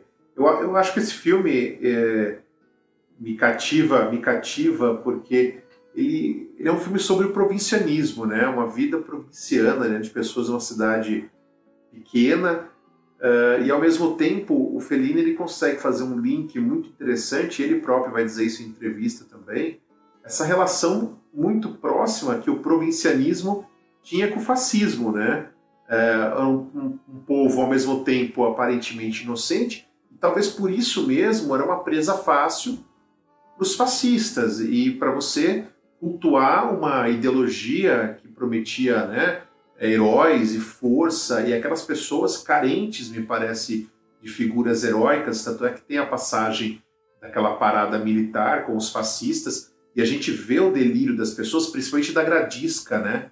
Uh, que é uma personagem. É, ela quer arrumar um. Ela quer, ela quer ir embora, ali. né? Como outros vários é. que estão ali que querem ir embora daquele lugar, né?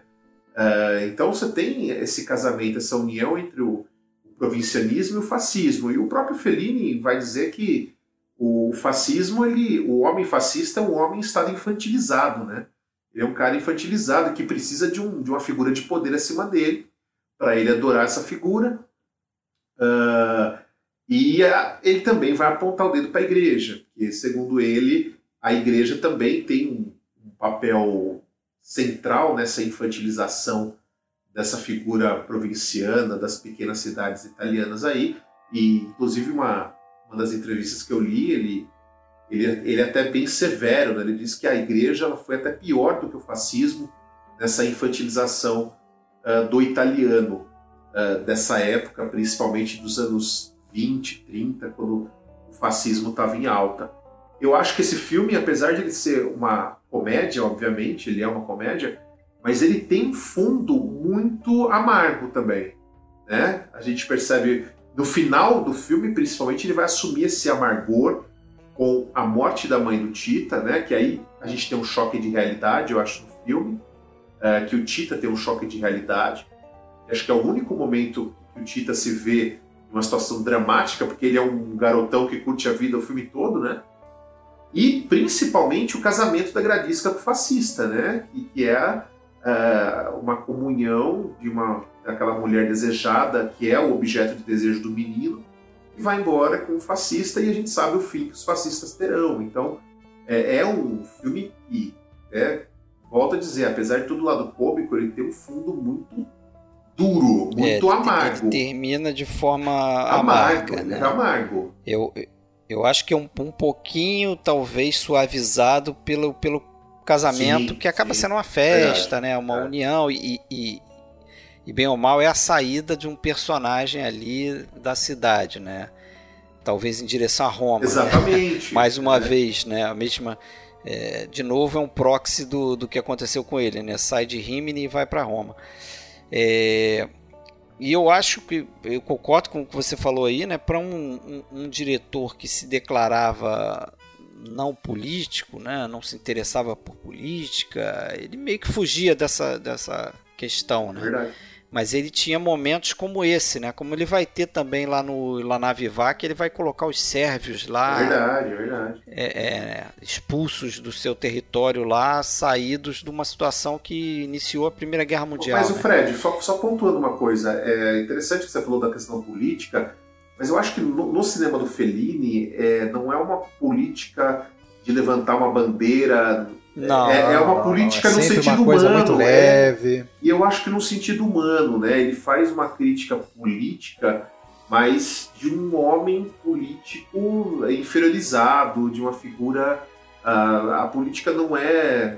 Não sei se eu consigo explicar, mas ela não é uh, uma bandeira que as pessoas carregam. Na verdade, ela é inclusive inconsciente, porque eu acho que as figuras do Amarcord, elas, eles vivem a política sem entender a política, sem saber o que é a política. Sim, e eu, eu acho que não é o, não é o tema é, que moveu ele a fazer o filme, né?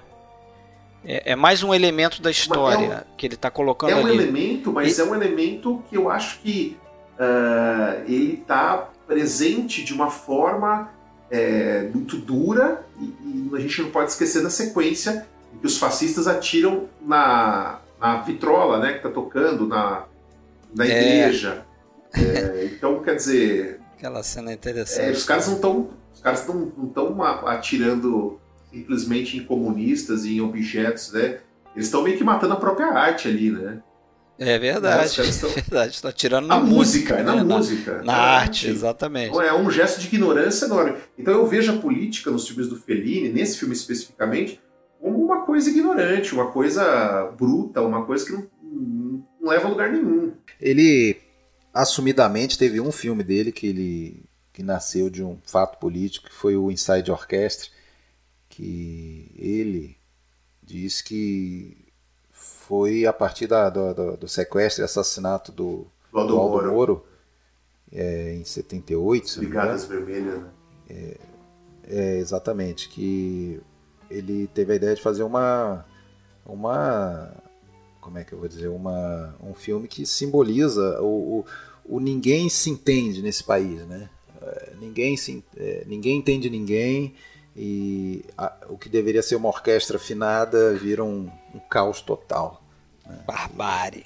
A barbárie. Agora uma coisa que me surpreendeu no Amarcor é, revendo o filme acho que é a terceira vez que eu vejo é, como o filme é carregado na questão da sexualidade, né? que é outra característica do, do Fellini também, acho que está presente na obra dele quase que toda ali. É, parece que a, que a, que a, e acho natural, a adolescência dele fica muito marcada por, pelo despertar do desejo é. sexual, né? Quer dizer, tem várias histórias ali com conotação nesse sentido. Muito. Quando não é diretamente sobre isso, é, é, como é, por exemplo, aquele caso do Tita com a vendedora de cigarros na loja, não sei o que. Aquilo é explícito até, né? Tem a história do vendedor lá que eu falei que é o vendedor de pão, não lembro direito o que, que ele é, vende, é o tal do Bistien, Bistien, que ele conta lá das 30 mulheres do Emir, que ele supostamente usou 28 das mulheres, não sei o que, naquele hotel e tal. Quando não é diretamente sobre isso, tem alguma coisa de né, relacionada ali. Acho que só foge um pouco quando realmente ele trata dessa questão da parada ali dos é. fascistas e tal. Isso é, e tem um episódio. E tem um episódio do tio em cima da árvore, né? Que é maravilhoso também. Ah, sim. Eu quero uma dona. É, traga uma mulher, traga uma mulher. Ah, vole uma dona. É, e, o, e o garoto. E o Tita sugere, né? Vamos trazer a Volpina pro pai, né? Então, pois é, a ideia é ótima, né? Porque a Volpina. Ele tá sempre se divertindo com é, tudo. É, mas é. interessante. A Volpina é a genia ali, né? Joga pedra na genia. Exatamente, a genia, a Volpina. E, e, e é interessante porque o filme, ao mesmo tempo que ele tem os mesmos personagens na mesma cidade, ele se permite ter alguns episódios à parte, né? Como, por exemplo, o episódio do Grande Hotel, né? Que o, o vocês já citaram aí, uh, que é um, um, episódio que corta o filme praticamente, né?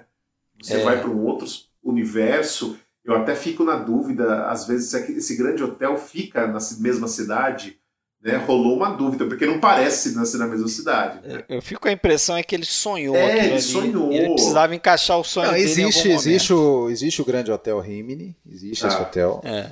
Até porque Rimini é uma cidade balneária, né? Balneário de, de pessoal nórdico, alemão e vai muito para lá e ia muito nessa época aí, então tem o centro antigo, centro histórico, mas tem essa essa vida aí.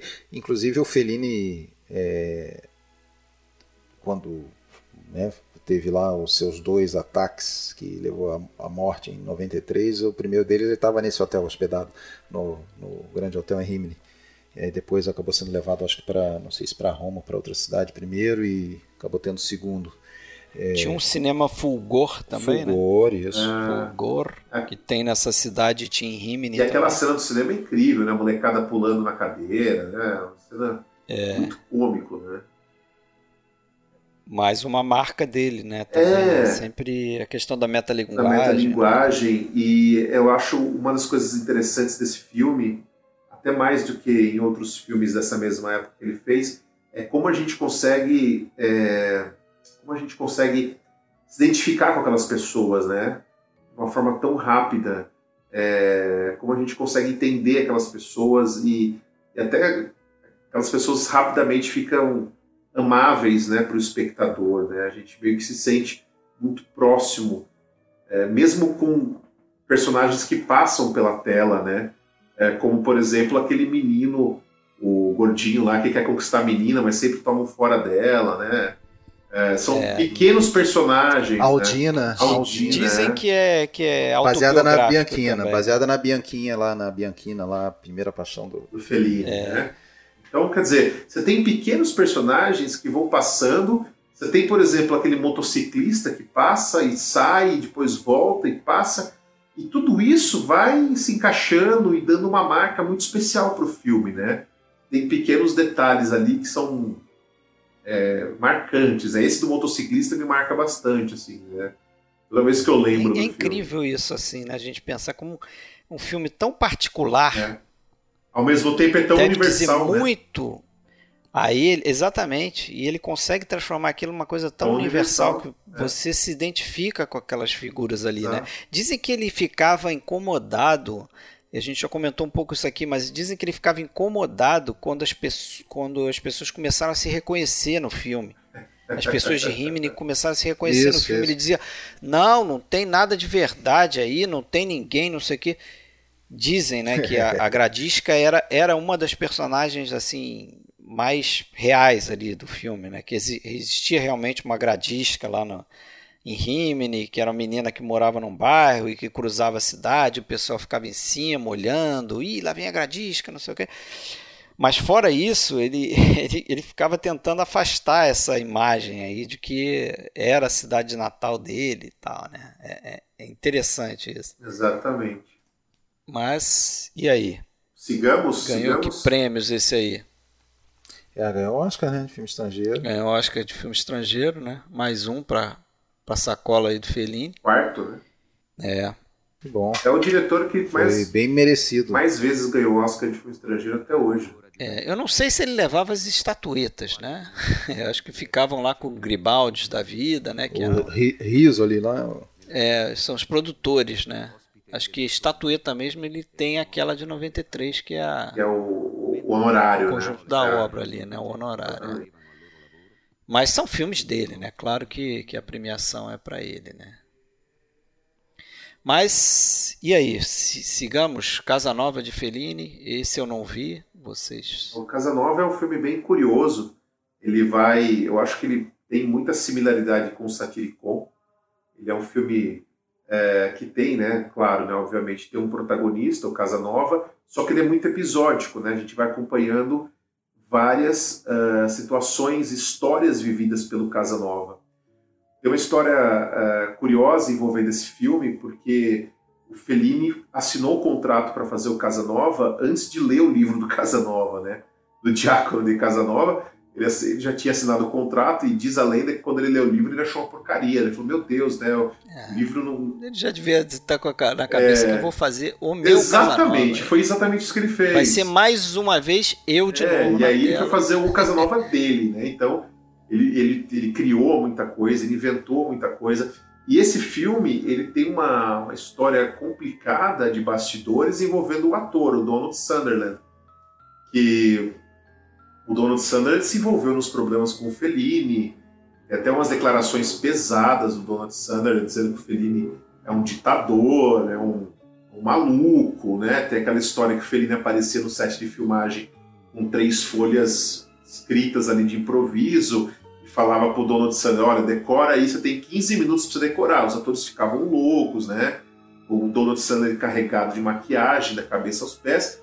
E segundo o Donald Sandler, foi, foram filmagens muito difíceis, muito complicadas, muita, muito conflito entre ele e o Fellini. Teve um período da filmagem, inclusive, ele disse que o Fellini parou de conversar, não falava mais nada, né? Ficava quieto durante as filmagens.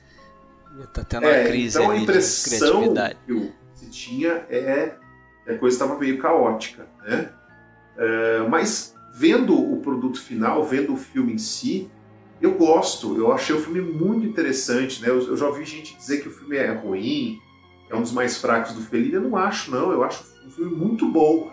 Eu acho que ele tem coisas uh, interessantíssimas, tem passagens muito interessantes. Ele é muito feliniano, a forma é muito fiel ao, ao cinema do Fellini.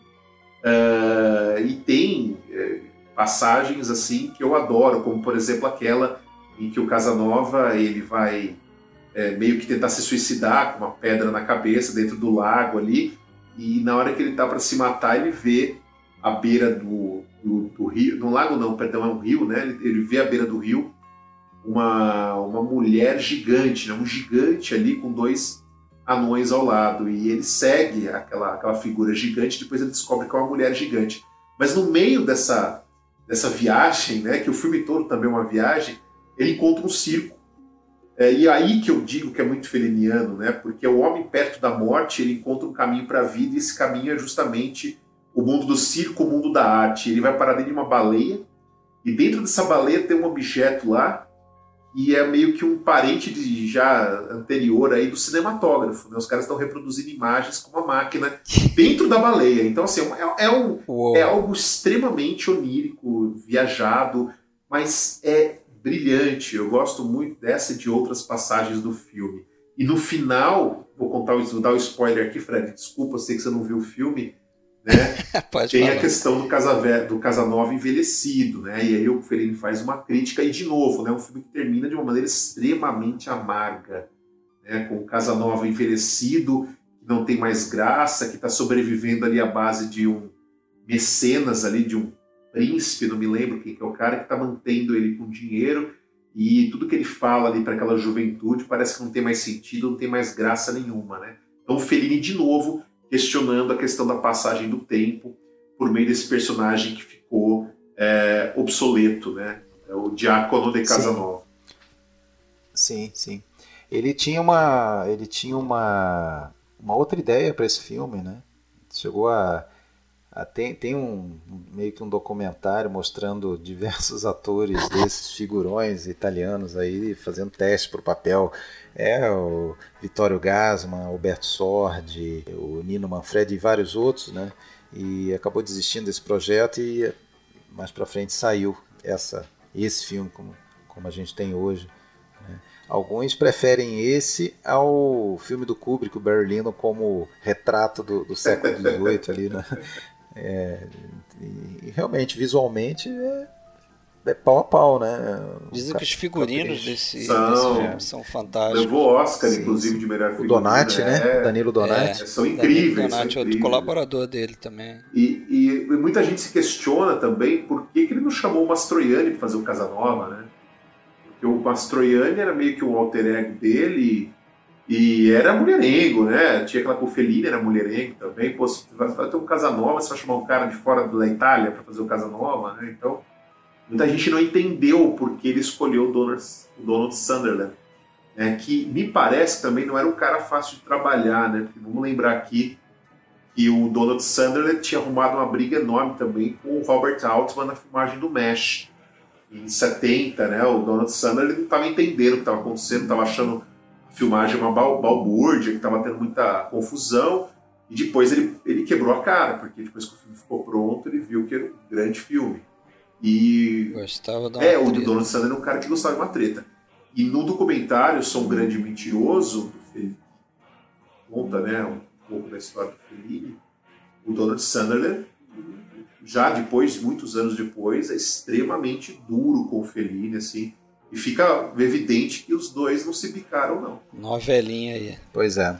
Vou ver esse Veja filme. Tem ele aqui, na versão do da Versátil. Foi um fracasso. Foi um né? fracasso, foi um fracasso. Foi um fracasso. Foi, dá para dizer que, que o Fellini ele teve aí uma altos e baixos, né? Depois do do 8,5, né?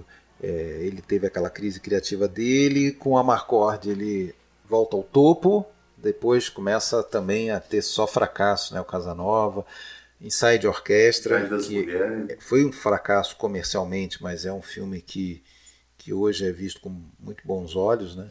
É, o Inside Orquestra, como eu falei, né? Ele se inspirou em eventos políticos, assassinato do Aldo Moro.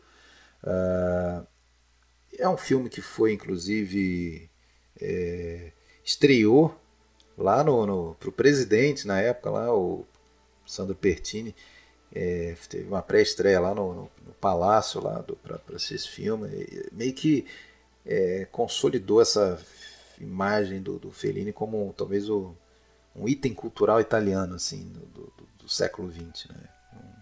se já se faltava alguma coisa passou a ser quase assim o, o diretor oficial assim do, principal do, do, daquela, daquele momento. Né? Uh, ah, 79 tem uma, um fato relevante na carreira do Fellini, que é a morte do Nino Rota, né? um cara que estava com ele desde lá do, do Abismo desde de um Sonho, né? desde o Abismo de um Sonho. Né? Eu acho que no primeiro mesmo lá o Mulheres, Mulheres e Luzes não era ele ainda. Não era. É, mas uh, é um cara que para muita gente é mais famoso até pelo, pela trilha do Poderoso Chefão.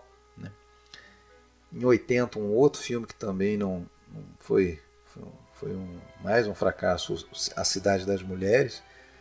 Né? Um, é um filme bem interessante, um, viu? Eu acho bem interessante. Um, um filme que seria um pouco assim o, o a visão feliniana da, da, da do, do, dos novos movimentos de liberação feminina na Itália, né, que para ele parecia ser algo um pouco incompreensível né, e muito criticado pelos dois lados, né, tanto pelas feministas quanto né, pelo, é, pela crítica em geral. Assim, né.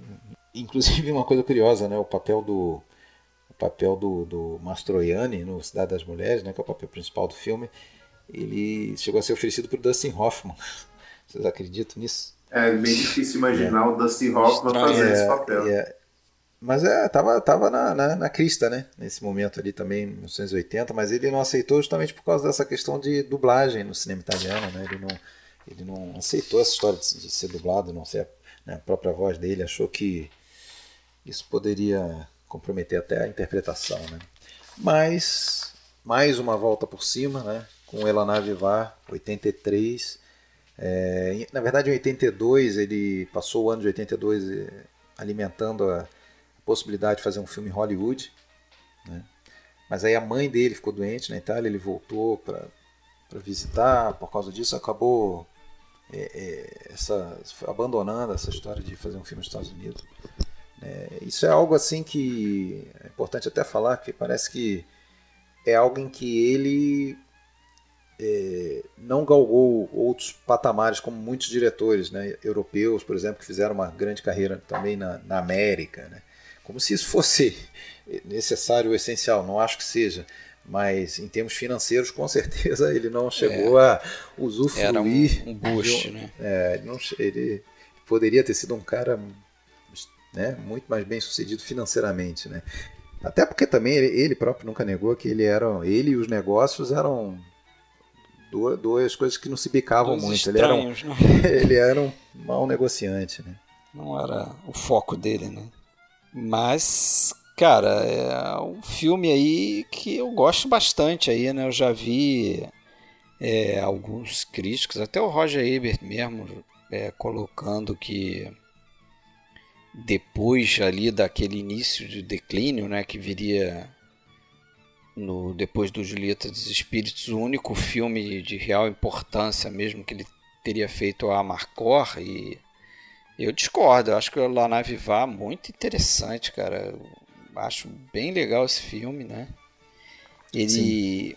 é um dos poucos filmes aí que eu vi, né? Não, não vi todos como você, mas é, que ele foge um pouco de ter aquela figura dele como personagem central, né?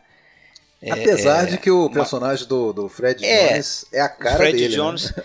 É, é certamente tem algo dele ali, né? O narrador. Autoral, né? O narrador, o jornalista que é narrador, né? De novo, né? O, a ideia do Lado Chevita ali, né?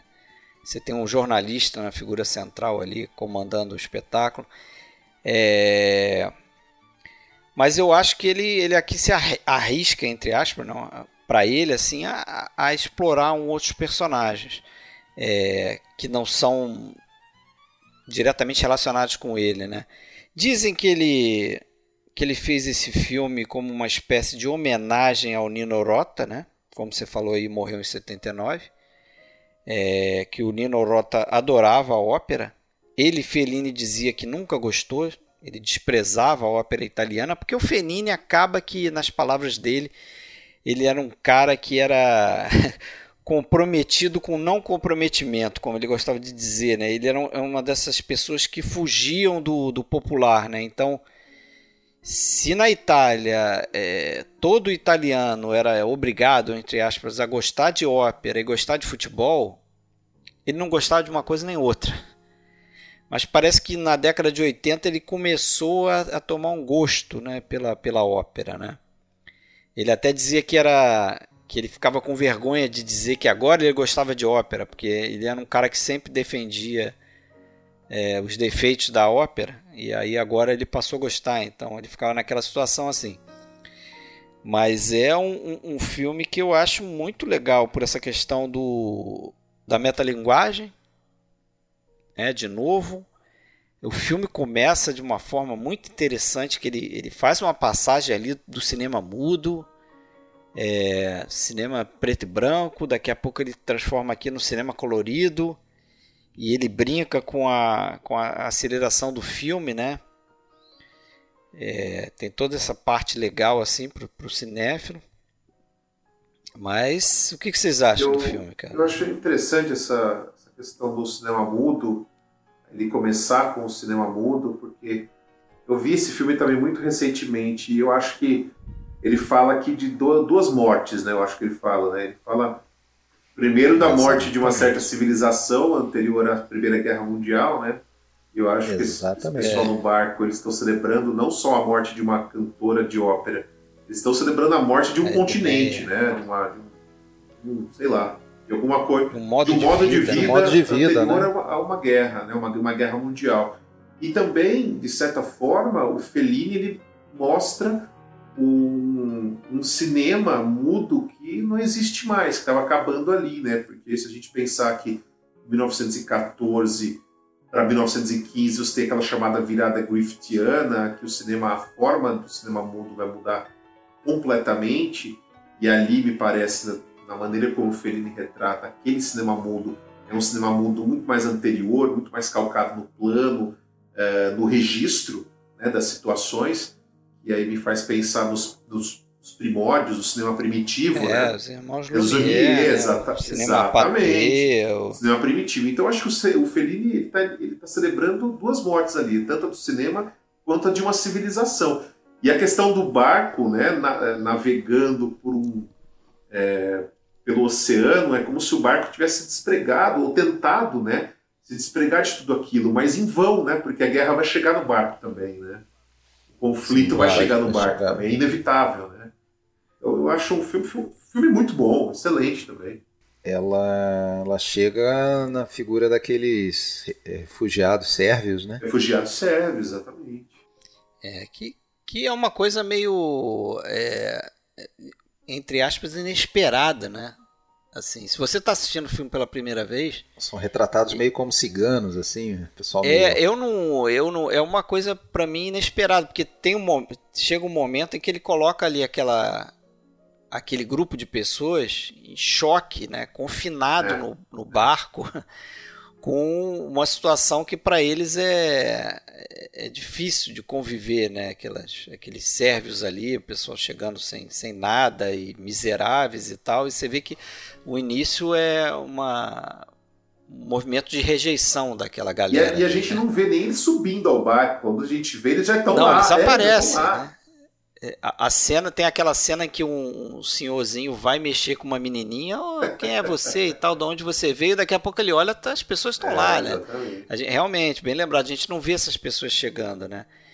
E eu acho assim, esse filme tem umas cenas maravilhosas ali. É, a cena em que tem aquela espécie de batalha entre os tenores. Ah, muito boa. E que eles na estão se apresentando. Na sala Exatamente. de máquina, eles estão se apresentando para os é. peões. É né? Quando naquela sociedade aqueles, aqueles peões ali, aqueles trabalhadores iam ter oportunidade de ver aquele gabarito de artista é. ali, né?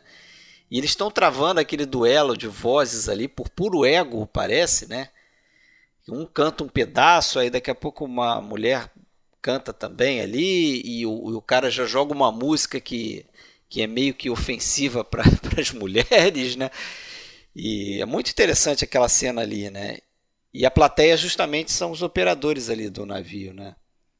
Então, ele de novo, para um, um, cineasta que falava que não era politizado, ele está tratando de política ali, sim, tá sim. fazendo críticas sociais, ele está né, nessa É interessante linha. que é algo que ele que ele ainda não tinha feito, né? Dar essa recuadinha assim, quer dizer, tinha feito lá no Satiricon só, né?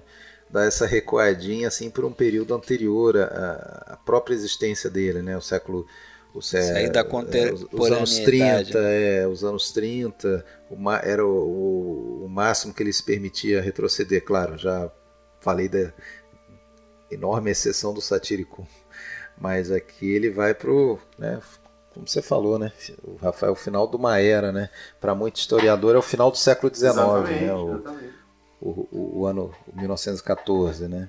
É, e, e, e, também tem uma questão, uma cena que me que eu também acho dura, pesada, né? De novo, apesar de ser uma comédia, a gente tem uma cena extremamente pesada, é aquela cena em que os sérvios estão olhando o, o pessoal comendo, né? Pela janela ali, tá tendo aquele banquetão dentro.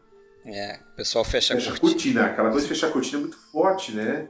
E aí até que uma mulher se levanta e fala, não, vamos levar comida. E a menina fala, mãe, será que não é legal a gente levar também, né?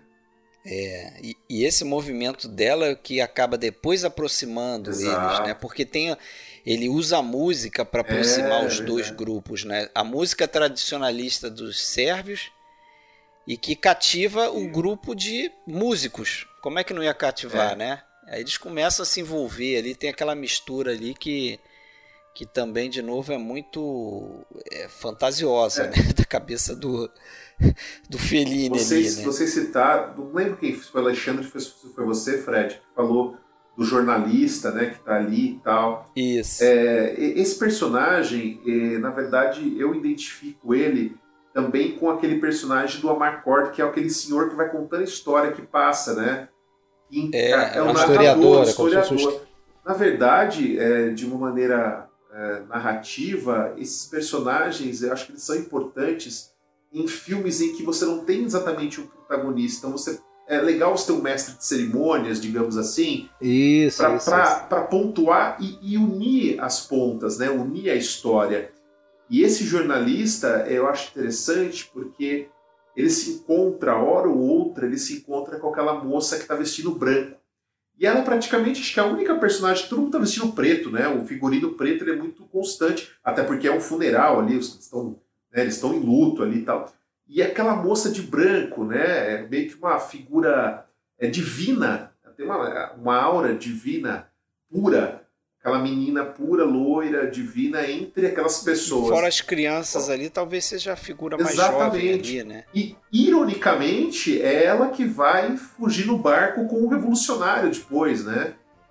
Quer dizer, é, você quebra é. essa aura no final. E ali é um choque de realidade, né? Ali me parece que em 1914 chegou mesmo, a guerra chegou, né? Porque a figura pura foi embora com o cara que vai dar início a toda a merda, que vai jogar bomba no outro navio lá, né? Então esse filme é muito interessante. É muito interessante, né? Ele ele ele estava incerto, né, sobre o ator, né? O Fred Jones, que não sei se vocês vão lembrar, mas o Fred Jones, a gente, o Alexandre vai lembrar, a gente já fez elefante. filme é, dele aqui, né? O Homem Elefante. Ele é o, o, dono é. lá do Homem Elefante, né? Do circo lá, né? o que maltrata o, o personagem do John Hurt lá no início do filme, né? É, mas ele, ele aí voltando para uma história que eu comecei antes aí no áudio, do, dessa questão de como o Fellini era supersticioso, né? Que eu não sei se é mais uma historinha do Fellini, dessas mentirinhas que ele conta, mas ele diz que ele estava incerto na questão do Fred Jones, ou vai ele, não vai, não sei o quê. Aí ele disse que depois que levou o Fred Jones no aeroporto para ele ir embora, depois que ele, sei lá, bateu um papo com ele, fez entrevista, teste de sei lá o que, que ele fez, ele voltando de táxi, ele passou por um outdoor e que tinha lá o, o, a propaganda no outdoor era do sorvete Orlando. e Orlando é o nome do personagem do Fred Jones no filme. Aí ele achou que aquilo ali era um sinal e aceitou aquilo ali como uma. Ah, é esse cara mesmo. Esse felino. Esse felino. E é engraçado que ele conclui essa história dizendo assim: e aí, fora isso, era o único que eu tinha de ator para fazer. É... Então, pô. Ganhou um Oscar, né? O Leonardo Não de sinal, né? O, o, o, o, acho que é Dante Ferretti. O, direção de arte. Oscar. Diretor de arte, né? Isso, e depois é. fez filmes com Fellini, com o Scorsese, perdão, né? É, fez, o Aviador, é. grandes trabalhos com o Scorsese também. É, é interessante essa ó, a direção de arte, tem um, um, outro detalhe aí também interessante, uma historinha legal, é que o, o Fellini ele disse que em um dado momento ele precisava de uma parede enorme lá para ele fazer uma pintura, né? Ele acabou usando a parede de uma fábrica de macarrão chamado Pantanella. E essa fábrica é justamente onde o pai dele trabalhou Urbano Fellini, quando ele voltou é, para Roma ali, depois que ele foi para a Primeira Guerra Mundial. E é, é, enquanto ele estava nessa, nessa, nessa fábrica, em 1918, ele encontrou a mãe dele. Ele conheceu a mãe dele, a Ida Barbiani. Então, assim, ele usou um pedaço de, de, de que, que, é da história dele próprio, né? da origem dele ali os pais se conhecendo ali, atrás daquela parede dessa fábrica. Legal, que legal. Bom, e aí a gente, esse era o nosso último filme mais destacado, né, de, de hoje. Destaca, escolhemos destacar três, falamos um pouquinho mais do Julieta, do Amarcord, do Elaná Vivar, mas como a gente passa um pouquinho por todos, vamos levar até o final, vamos né? concluir, né? É, em 86 ele vai fazer o Ginger e Fred, né? Que eu acho que é o último em que tem ali a, a Julieta Mazina em um, em um filme e o, e o Mastroianni, né? Acho que é a primeira vez que ele junta os dois, né? É, e junta com o Mastroianni, é, tô... exatamente.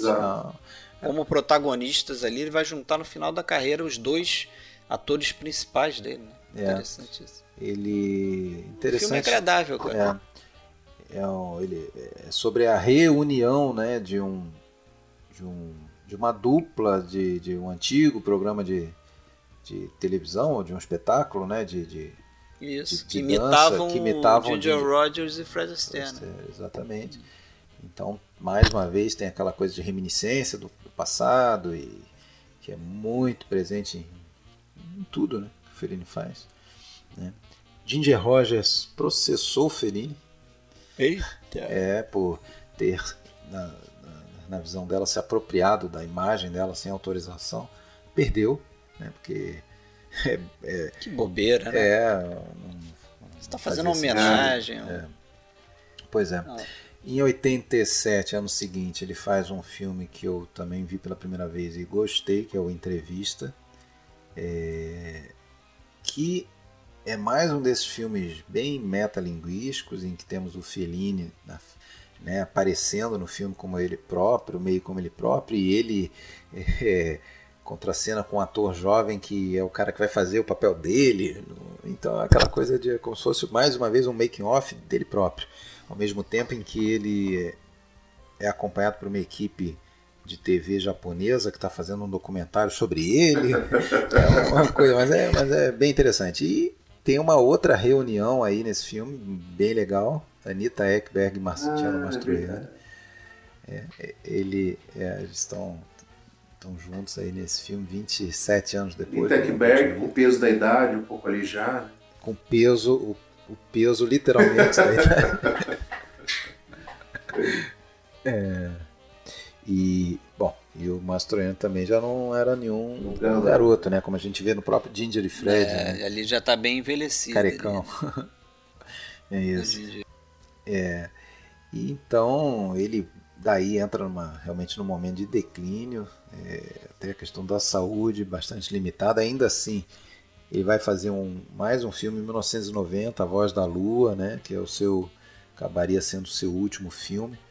Né? É, e é, um, é uma, uma também uma espécie de crítica social aí é, até dá para traçar um certo paralelo com, com Ginger e Fred, né, no sentido que é, no momento em que se tenta trazer algo antigo, é, tem um choque com o moderno, né? Então, no caso aí, a, a Voz da Lua tem relação com o fato de termos aí um personagem meio que é um louco, né? Um lunático, que é um cara que, que saiu de um, de um de um hospício. Né? E, e, e, tem aquele choque assim de, de tentar entender né, o mundo moderno. Né? É, então é um filme que não é bem considerado aí na carreira dele, mas ele também tem a sua mensagem, né? Inclusive a última cena, ou seria pô, a última cena de um filme do Fellini, né? O Benini ele fala algo do tipo assim: se as pessoas fizessem mais silêncio conseguiriam entender alguma coisa. Né? Essa, essa loucura do, do, do, mundo moderno e todo mundo querer se expressar e ninguém ouvir o outro, ninguém conseguir, de repente, se permitir entender um pouco o que está à sua volta. Né? Que mensagem para o é. mundo barulhento aí que vivemos. É. O, o, o Fellini ainda nessa época dirigia ainda muitos comerciais, em 91 ainda dirigiu uma série de comerciais para o Banco de Roma, até tinha o Fernando Rey, ator espanhol que também Opa, faleceria lá do Operação aí, é. Isso, ele, ele faz um tipo um psicanalista. Até no comercial tem Fellini na é, questão dos sonhos, né? Tem um comercial que é um, o Fernando Rey é um psicanalista que está tratando um paciente, falando sobre seus sonhos e chega à conclusão que o cara devia depositar o dinheiro dele no Banco de Roma. Enfim. É. Vai em 93 Apelou. ainda. É, vai em 93 para Hollywood receber o seu quinto e último Oscar, né? Dessa vez aí como pela pelo conjunto da obra, né? Isso. Com é, direito a Julieta Massina chorando é, E um discurso marcante, né? Um discurso que entrou para a história aí de, né, de essa declaração pública para Julieta. Nesse ano ele sofre um ataque, né? Que, que, que justamente quando ele estava lá no grande hotel Rimini, né? Ele foi tratado lá em Rimini mesmo, depois foi para outra cidade, Ferrara, acabou indo para Roma. Ataque cardíaco, né? É, em Roma daí ele teve um ataque que realmente matou ele em 31 de outubro de 93. Né? Foi velado lá no seu querido Teatro Cinque, Tinetitá, né? E acabou sendo enterrado em Rimini, sua Rimini natal. É, para quem gostar muito de Fellini, que se interessar, tem né, dois filmes aí que, que tem bastante relação, principalmente o filme do Ettore Scola, né, o é, Que Estranho que Amar-se Federico, eu não me lembro exatamente qual é o título, é Que Estranho. Chamar-se Federico. Chamar-se. Eu não sei se é literal a tradução, não me lembro, mas... É, literal, é, é literal. É, sim, que é bem interessante, assim, eu achei, né, que, que mostra a chegada dele em Roma, né, a entrada no, no, mundo do cinema, coisa toda. E tem um filme agora mais recente, 2017, que é Em Busca de Fellini, que aí é uma viagem de ácido. Eu não, esse eu não recomendo tanto, só estou citando que existe, que tem uma moça lá americana que, que fica vidrada em a Fellini. Procura de Fellini, né? É. Mas o filme do, do Héctor Escola é um, um ótimo filme, recomendo para quem quer mergulhar ainda mais nesse universo feliniano. Beleza. Fechamos aí mais então. uma filmografia. Mais uma filmografia, chave de ouro. Dois episódios aí, cada um com duas horas, mais ou menos, vai ficar assim. Sim, sim. E será que alguém, no será que próximo... alguém aguenta ouvir quatro horas da gente falando? Olha, aguenta os pedaços, né? Pelo menos tem uma coerência aqui, não são, são episódios, mas tem uma coerência aqui. Se aguentaram. salve o pause, né? Satiricon. é, né? Escuta, escuta claro, parte. Com certeza. Que, tô, tô brincando, tenho certeza que o pessoal vai ouvir, vai gostar bastante. Tomara, tomara. Mas é, no próximo a gente vai de, de dicas triplas aí, mais três dicas aí pra gente adicionar aí a galeria. E é isso aí, é né? Isso. Até a Valeu, próxima.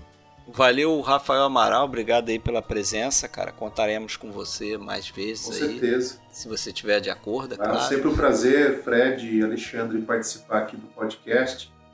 E não só dividindo conhecimento, mas aprendendo bastante com vocês também. Queria agradecer ah, o convite. Igualmente. E estou à disposição, tá bom? Quando precisarem, estamos aí. Beleza.